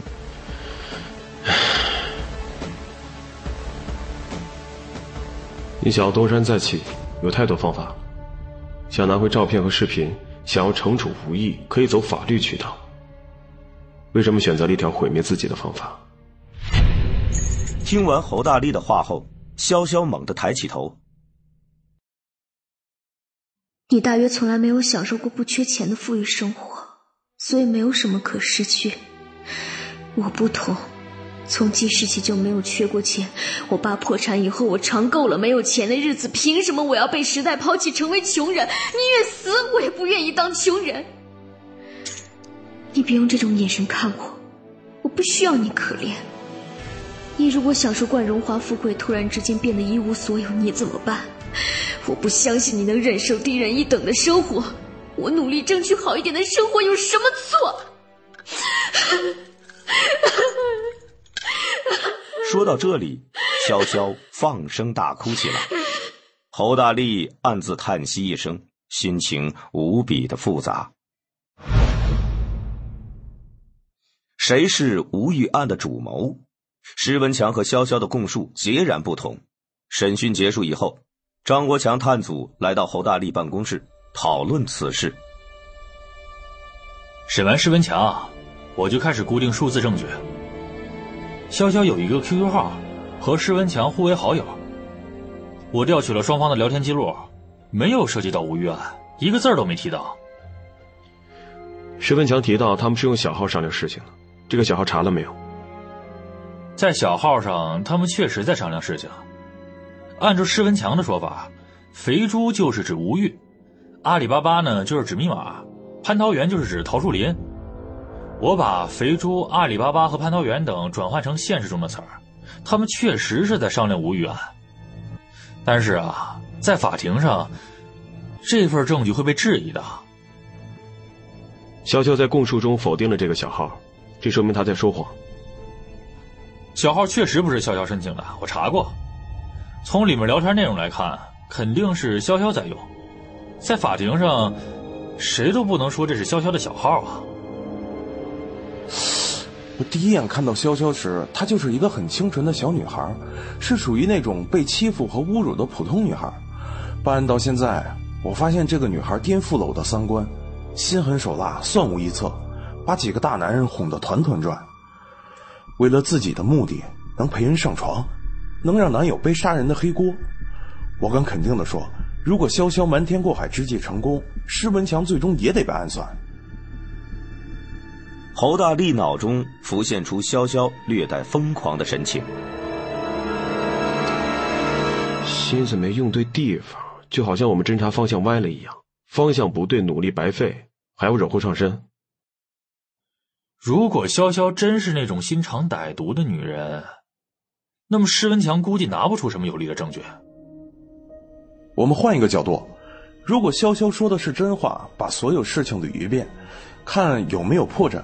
施文强和吴玉是老朋友，是酒肉朋友，所以施文强有机会进入吴玉房间，并在吴玉醉酒时发现了保险柜里的秘密。他起了歹心以后，又找到另一个机会，趁着吴玉醉酒拿到钥匙并复制。要调查复制钥匙的环节，还是严峰去办。吴玉被害当天，施文强和吴玉在一起喝酒，然后施文强又乘坐了吴玉的车，所以极有可能知道吴玉的行踪啊。说到这里，他觉得有些不妥当。如果施文强没有和潇潇商量，他只能知道吴玉去找潇潇，又不能未卜先知吴玉和李有清的计划。你忘记了一个细节，潇潇特意提过一点，他向吴玉讲过计划。张国强想了想，记起这个细节，拍了拍额头。我的个天！这是个心机女啊，太可怕了。接着上面说，施文强知道吴玉找潇潇，甚至知道桃树林野战，所以便明白了潇潇要实施计划，于是将计就计，提前来到桃树林。后面的情节便是事实了。也就是说，没有潇潇参加，整个事件还是很清晰，意味着潇潇有可能是真话，至少是一种可能性。还有一个细节要查清楚。施文强是否提前放置了一辆摩托车？如果提前布置，那就是在吃饭之前便清楚桃树林将要发生什么事情；如果不是提前放置摩托车，那就有可能是在吃饭前后才知道桃树林之事。这两者是不同的。侯大力脑海中浮现起一幅地图，整个吴玉案的关键节点全部在脑海之中。他站起身，拉过白板。随手在白板上画出吴玉车型路线、施文强下车地点和施文强的出租房。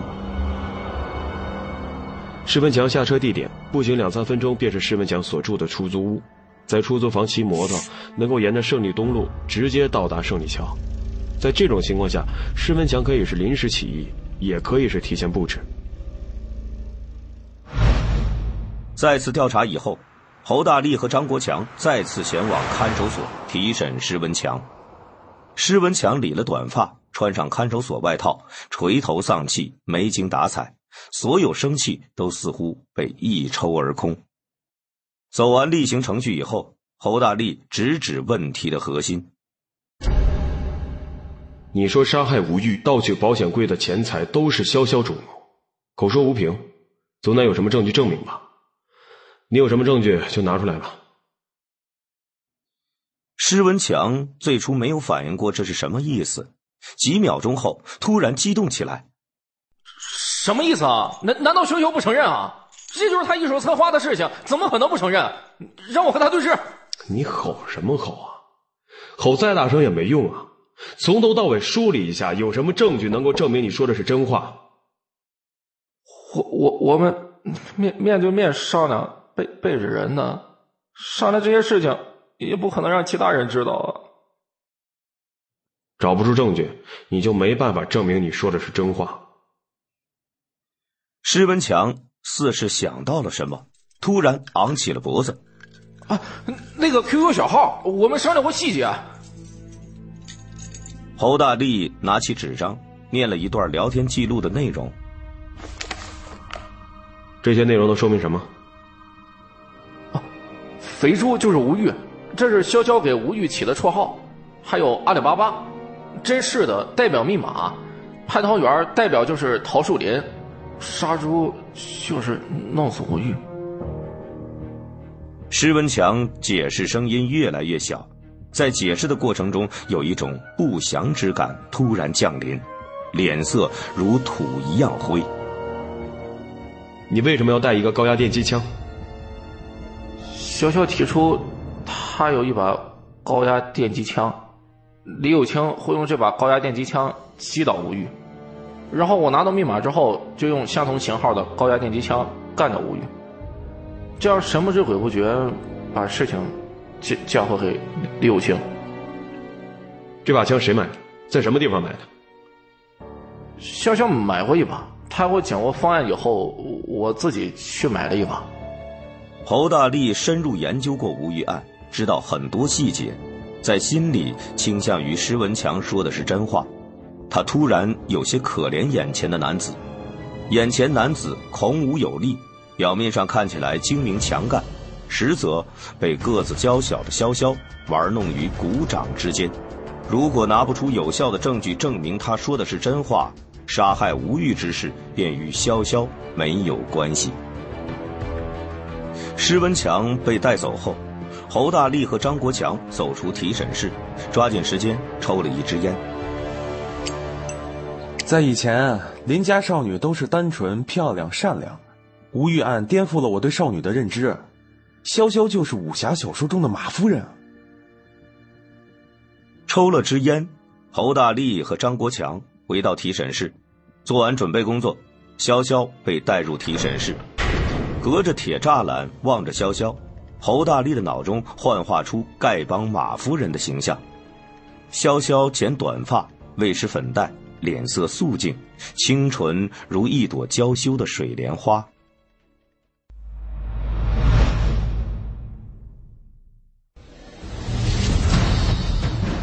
侯卫东官场笔记作者，二零二零年全新悬疑巨作，有声剧《侯大力刑侦笔记》。作者小乔老树，制作蓝心阁，主播强仔，由独克熊猫君官方出品。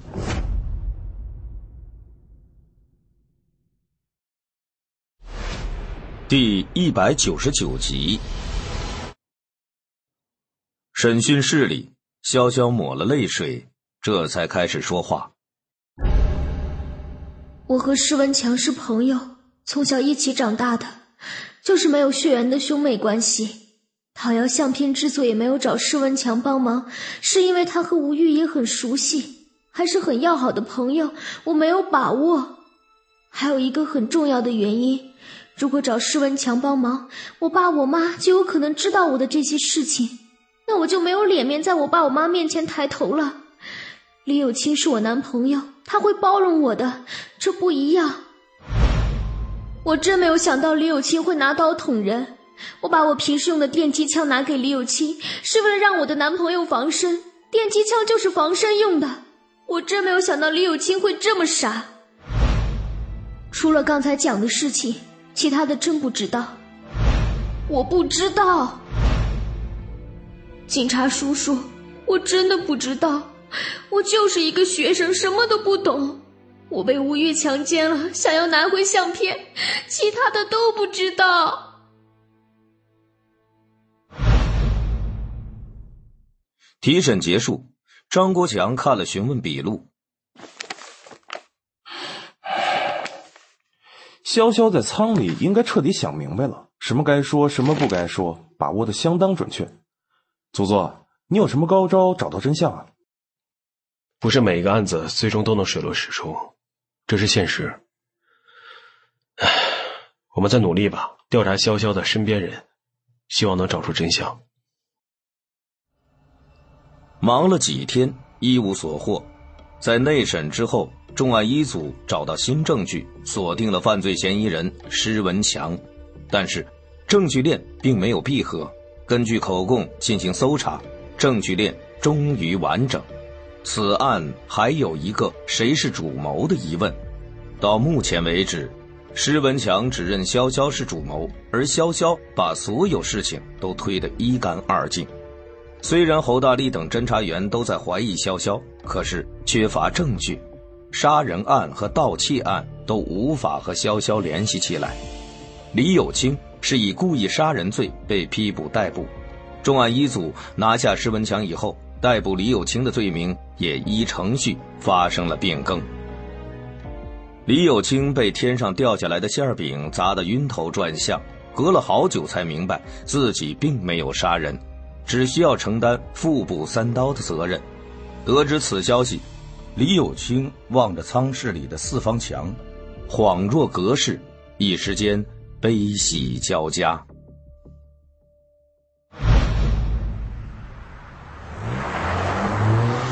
一辆车从江州高速路口开出，穿城而过，来到江州陵园。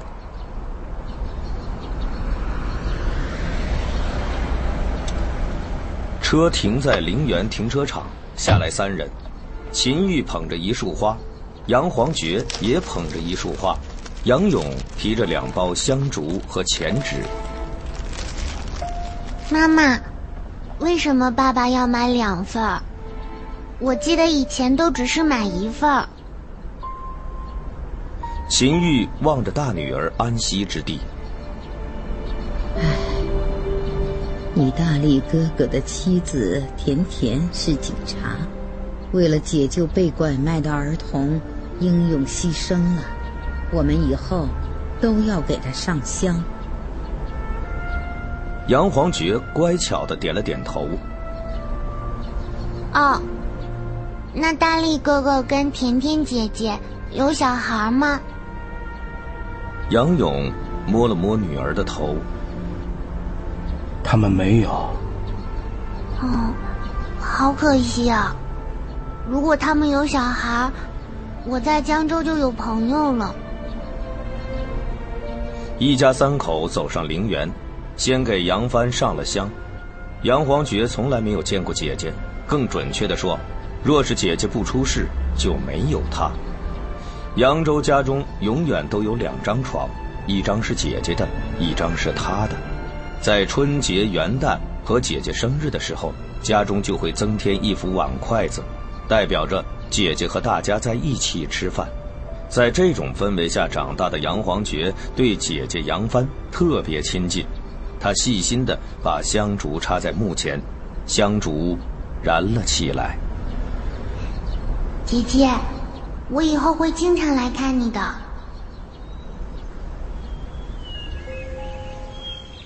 等到香烛燃尽之后，一家三口来到景魂园区。给甜甜上的香，杨勇看着墓碑上的“爱妻甜甜”几个字，有些愣神。下了山，杨勇神情犹豫，欲言又止。秦玉最了解丈夫，便问道：“你有什么事啊？”刚才给甜甜上香的时候，我突然很想去看望甜甜的爸爸。听说他离婚了，现在是一个人过。这段时间肯定很不好，但是我担心贸然过去，甜甜爸爸会不高兴。我想给大力打个电话，听听他的意见。大力对得起杨帆，我们也要对得起大力。大力的妻子甜甜牺牲了，我们无论如何也得出面，这是人之常情。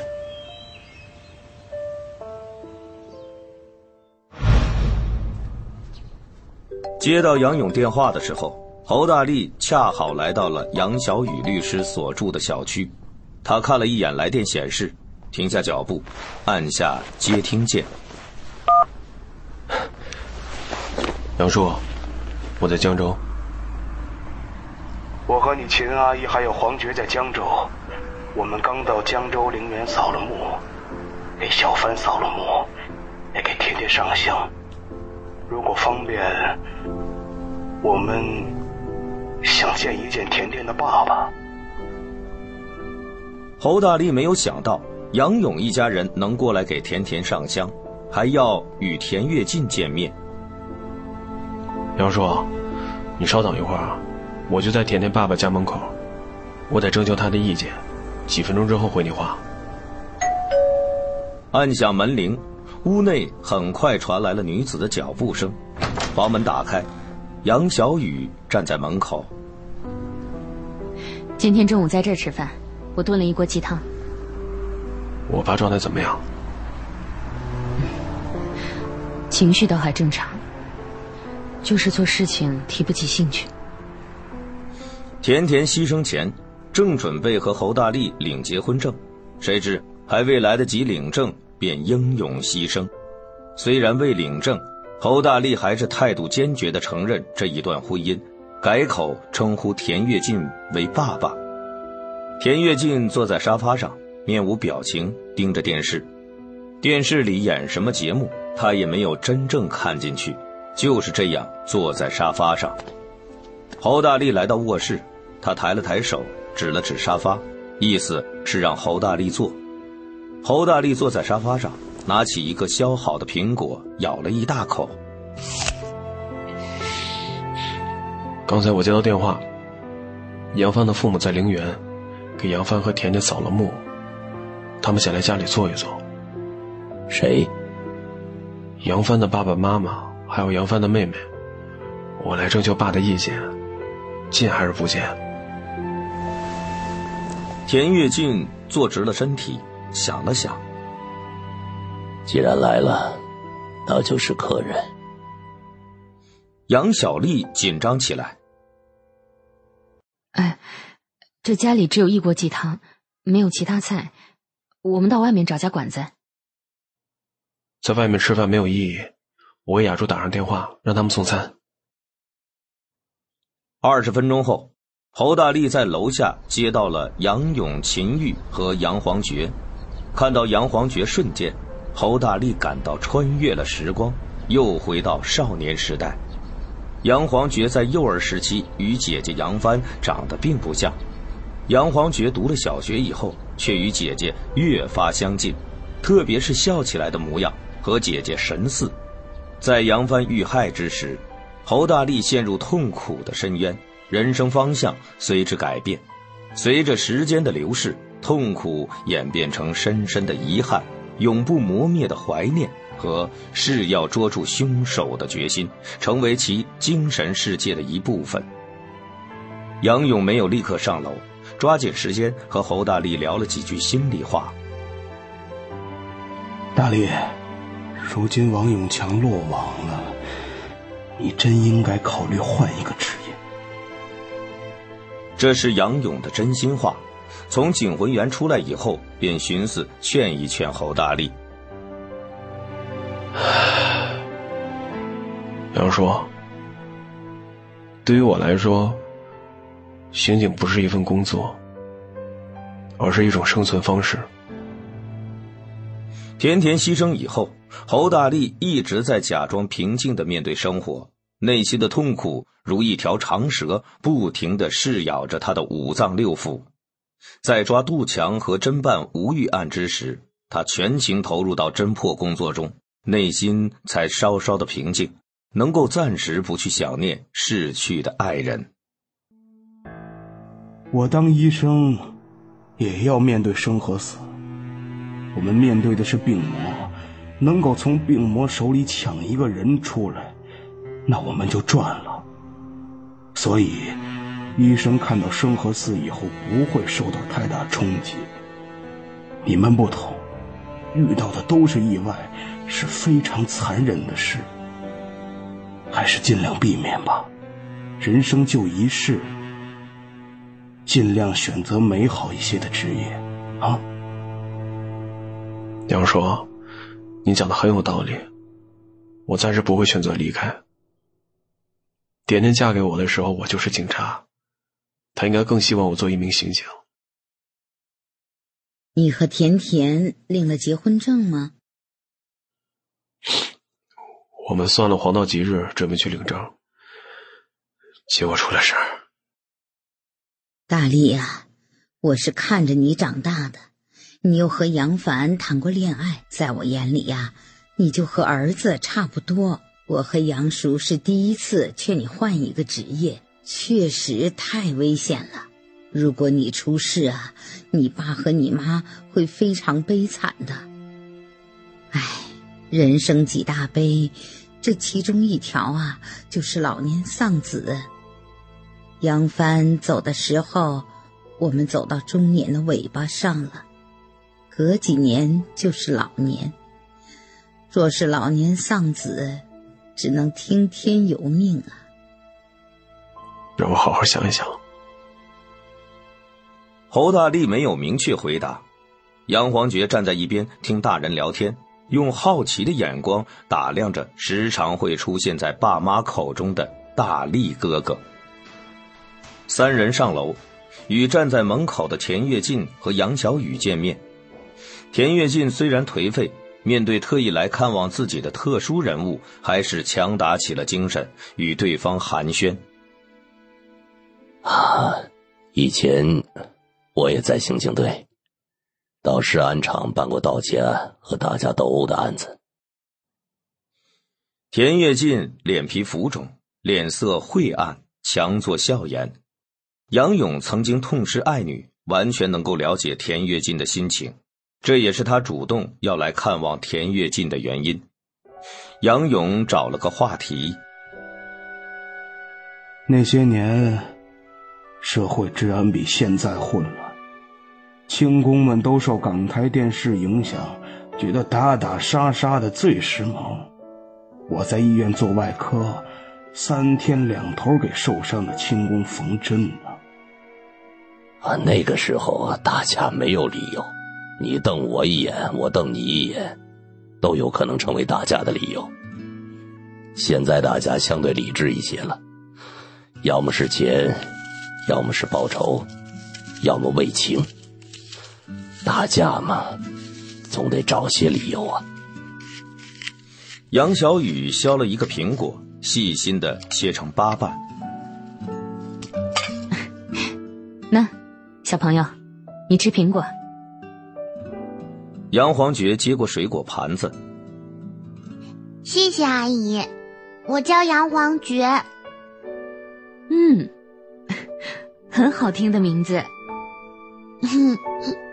我们家外面的院子里有一棵黄桷树，长得特别好，根都插进石头缝里了。爸爸妈妈给我取了这个名字，就是要让我坚强。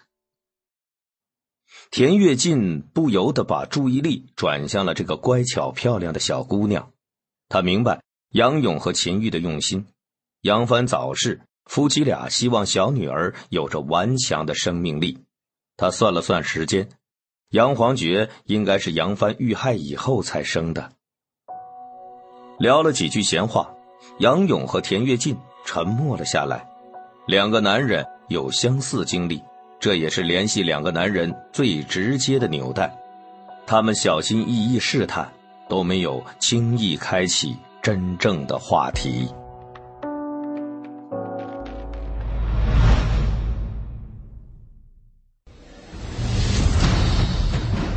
侯卫东官场笔记作者，二零二零年全新悬疑巨作，有声剧《侯大力刑侦笔记》，作者小乔老树，制作蓝心阁，主播强仔，由独克熊猫君官方出品。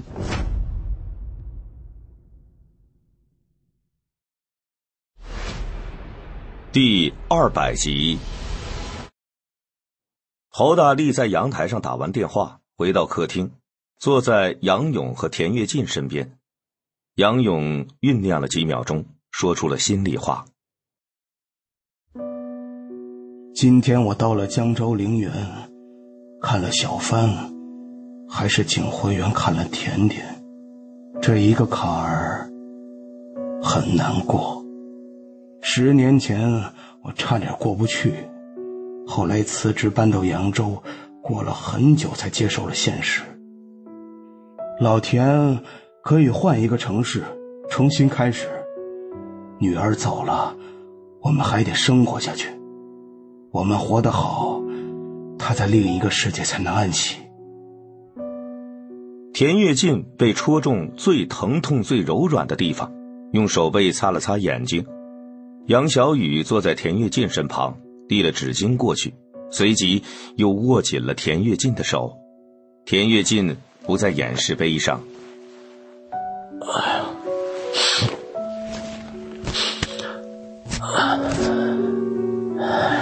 重新开始，谈何容易啊！这是一个人生大坎儿，谁都不想遇到。遇到了，还得翻过去。杨勇看了侯大力一眼。我是看着大力长大的，大力为了抓住杀害小帆的凶手，这才当了刑警。他是我们的家人，也是你们的家人。刚才在楼底下，我劝他可以考虑换一个职业。侯国龙，只有你这么一个儿子。他是真心希望你能回国龙集团。田跃进望向侯大力：“你有过这种考虑吗？我尊重你的选择。”爸，我暂时没考虑这个问题。秦玉听到侯大力这一声“爸”，内心格外酸楚。侯大力一直称呼杨勇为杨叔，在杨帆墓碑上没有写侯大力的名字，而现在甜甜的墓碑上写着的是爱妻甜甜之墓。侯大力也称呼田跃进为爸爸。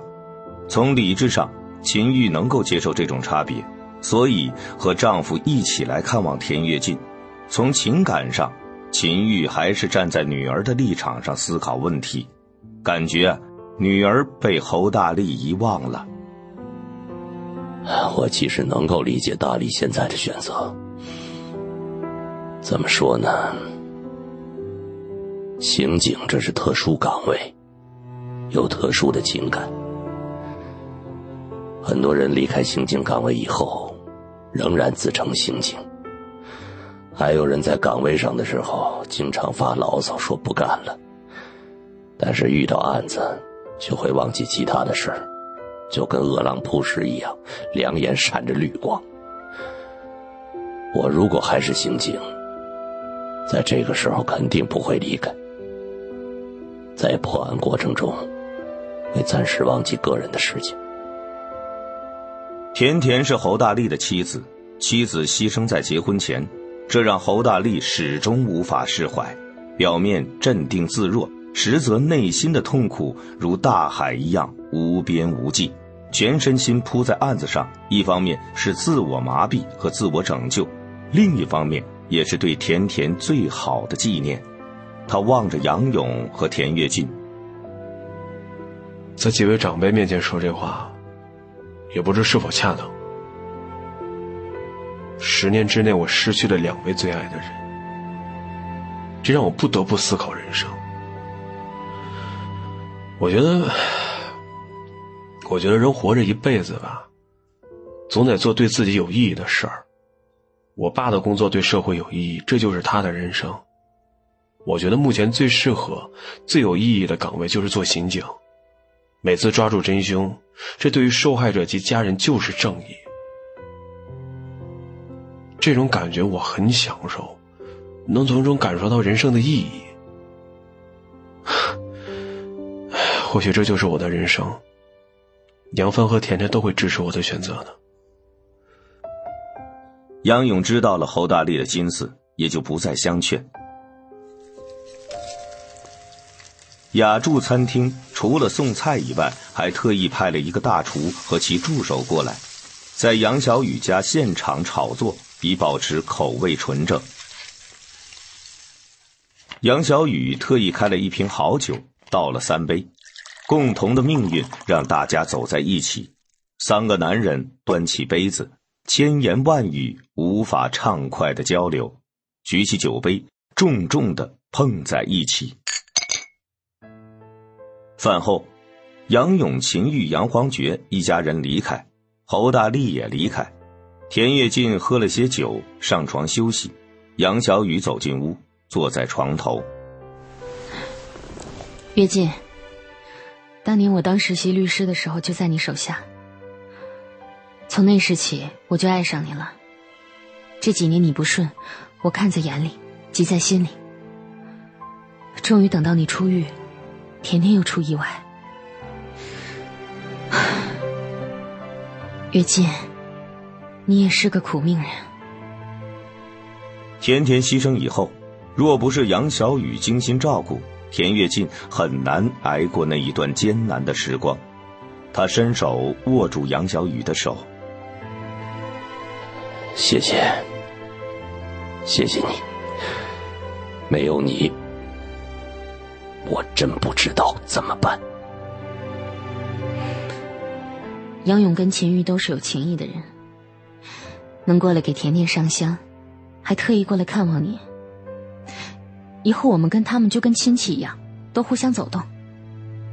哎，杨黄觉真漂亮。说实话，是我见过最漂亮的小女孩。月进，我们结婚吧。我也想要一个这么漂亮的女儿。杨小雨一直有这个念头，只不过田跃进情绪过于低沉。没有把想法说出来。今天见到杨黄觉，他明白，要让田跃进重新振作起来，最好的办法就是结婚，重组家庭，再生一个儿子或女儿。田跃进坐了起来。我老了，刚从监狱出来，一无所有。你愿意？嫁给这种失败者吗？杨小雨抱着田跃进的头，让其靠在胸前。你不是失败者，永远都不是。我们结婚吧。我们不用办婚礼，也不用宴请宾客，就扯结婚证，然后就出去旅行。我等了你十年，再不结婚，我就老了。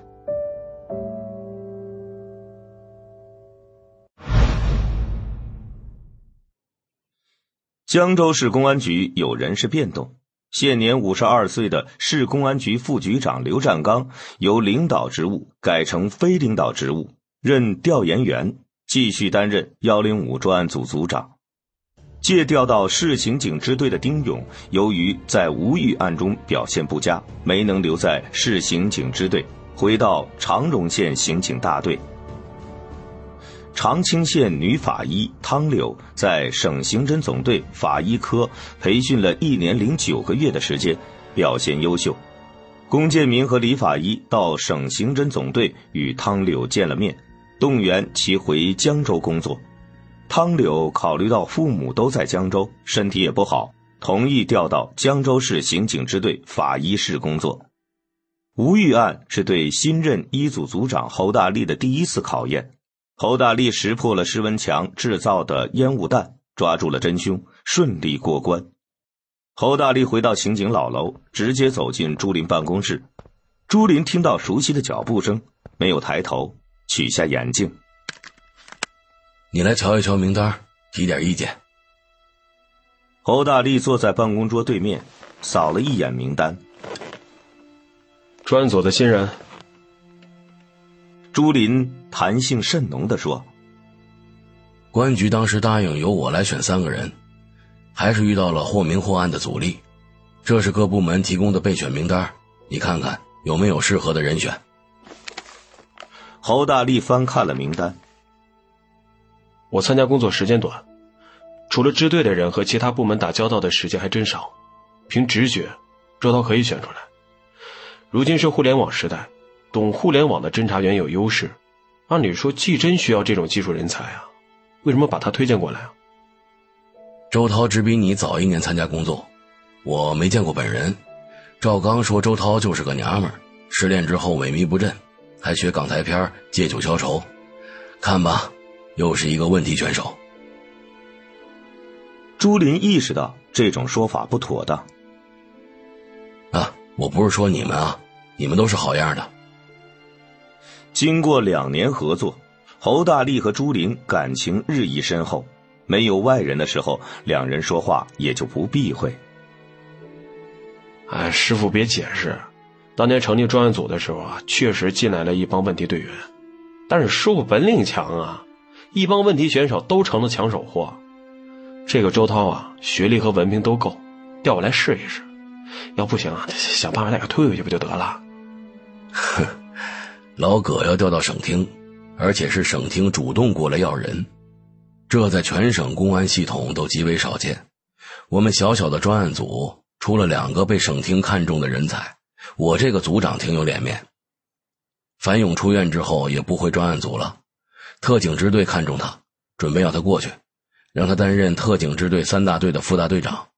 他是刑警出身，又在禁毒工作多年。在专案组工作兢兢业业，实战能力很强，担任副大队长是一个合适的安排。除了周涛，你还看上谁了？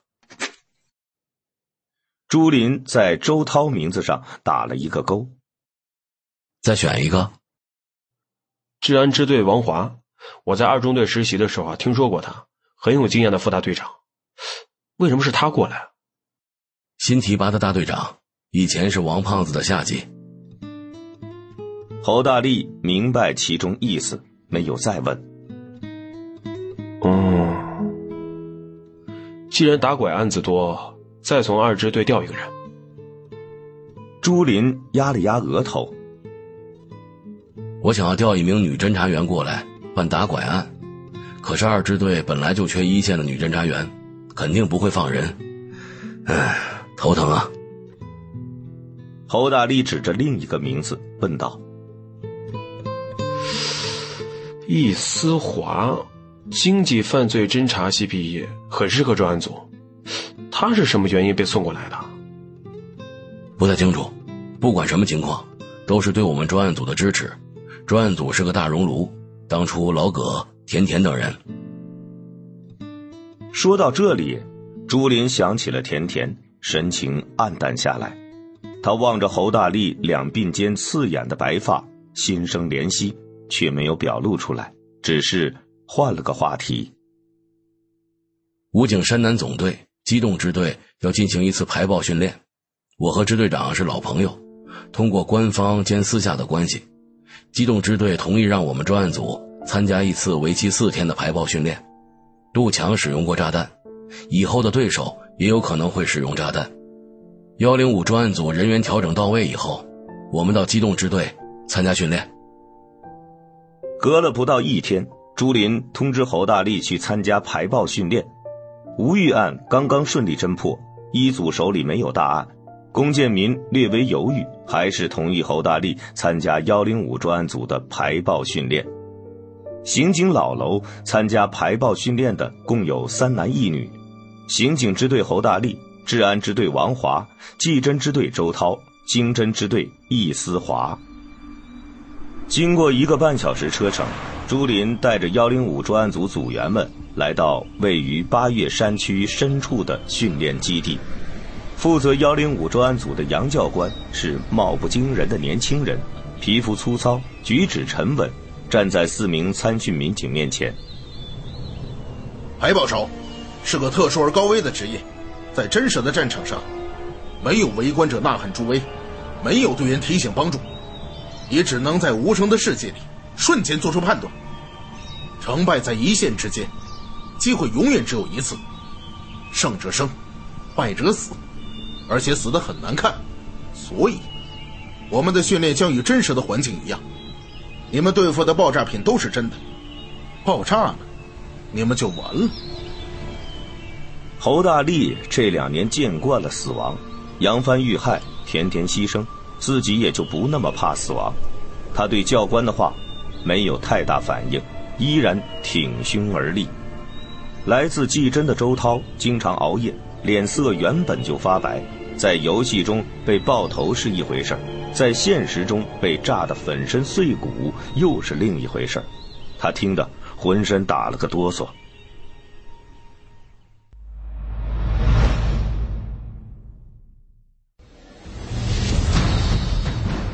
侯卫东官场笔记作者，二零二零年全新悬疑巨作，有声剧《侯大力刑侦笔记》，作者小乔老树，制作蓝心阁。主播强仔，由独克熊猫君官方出品。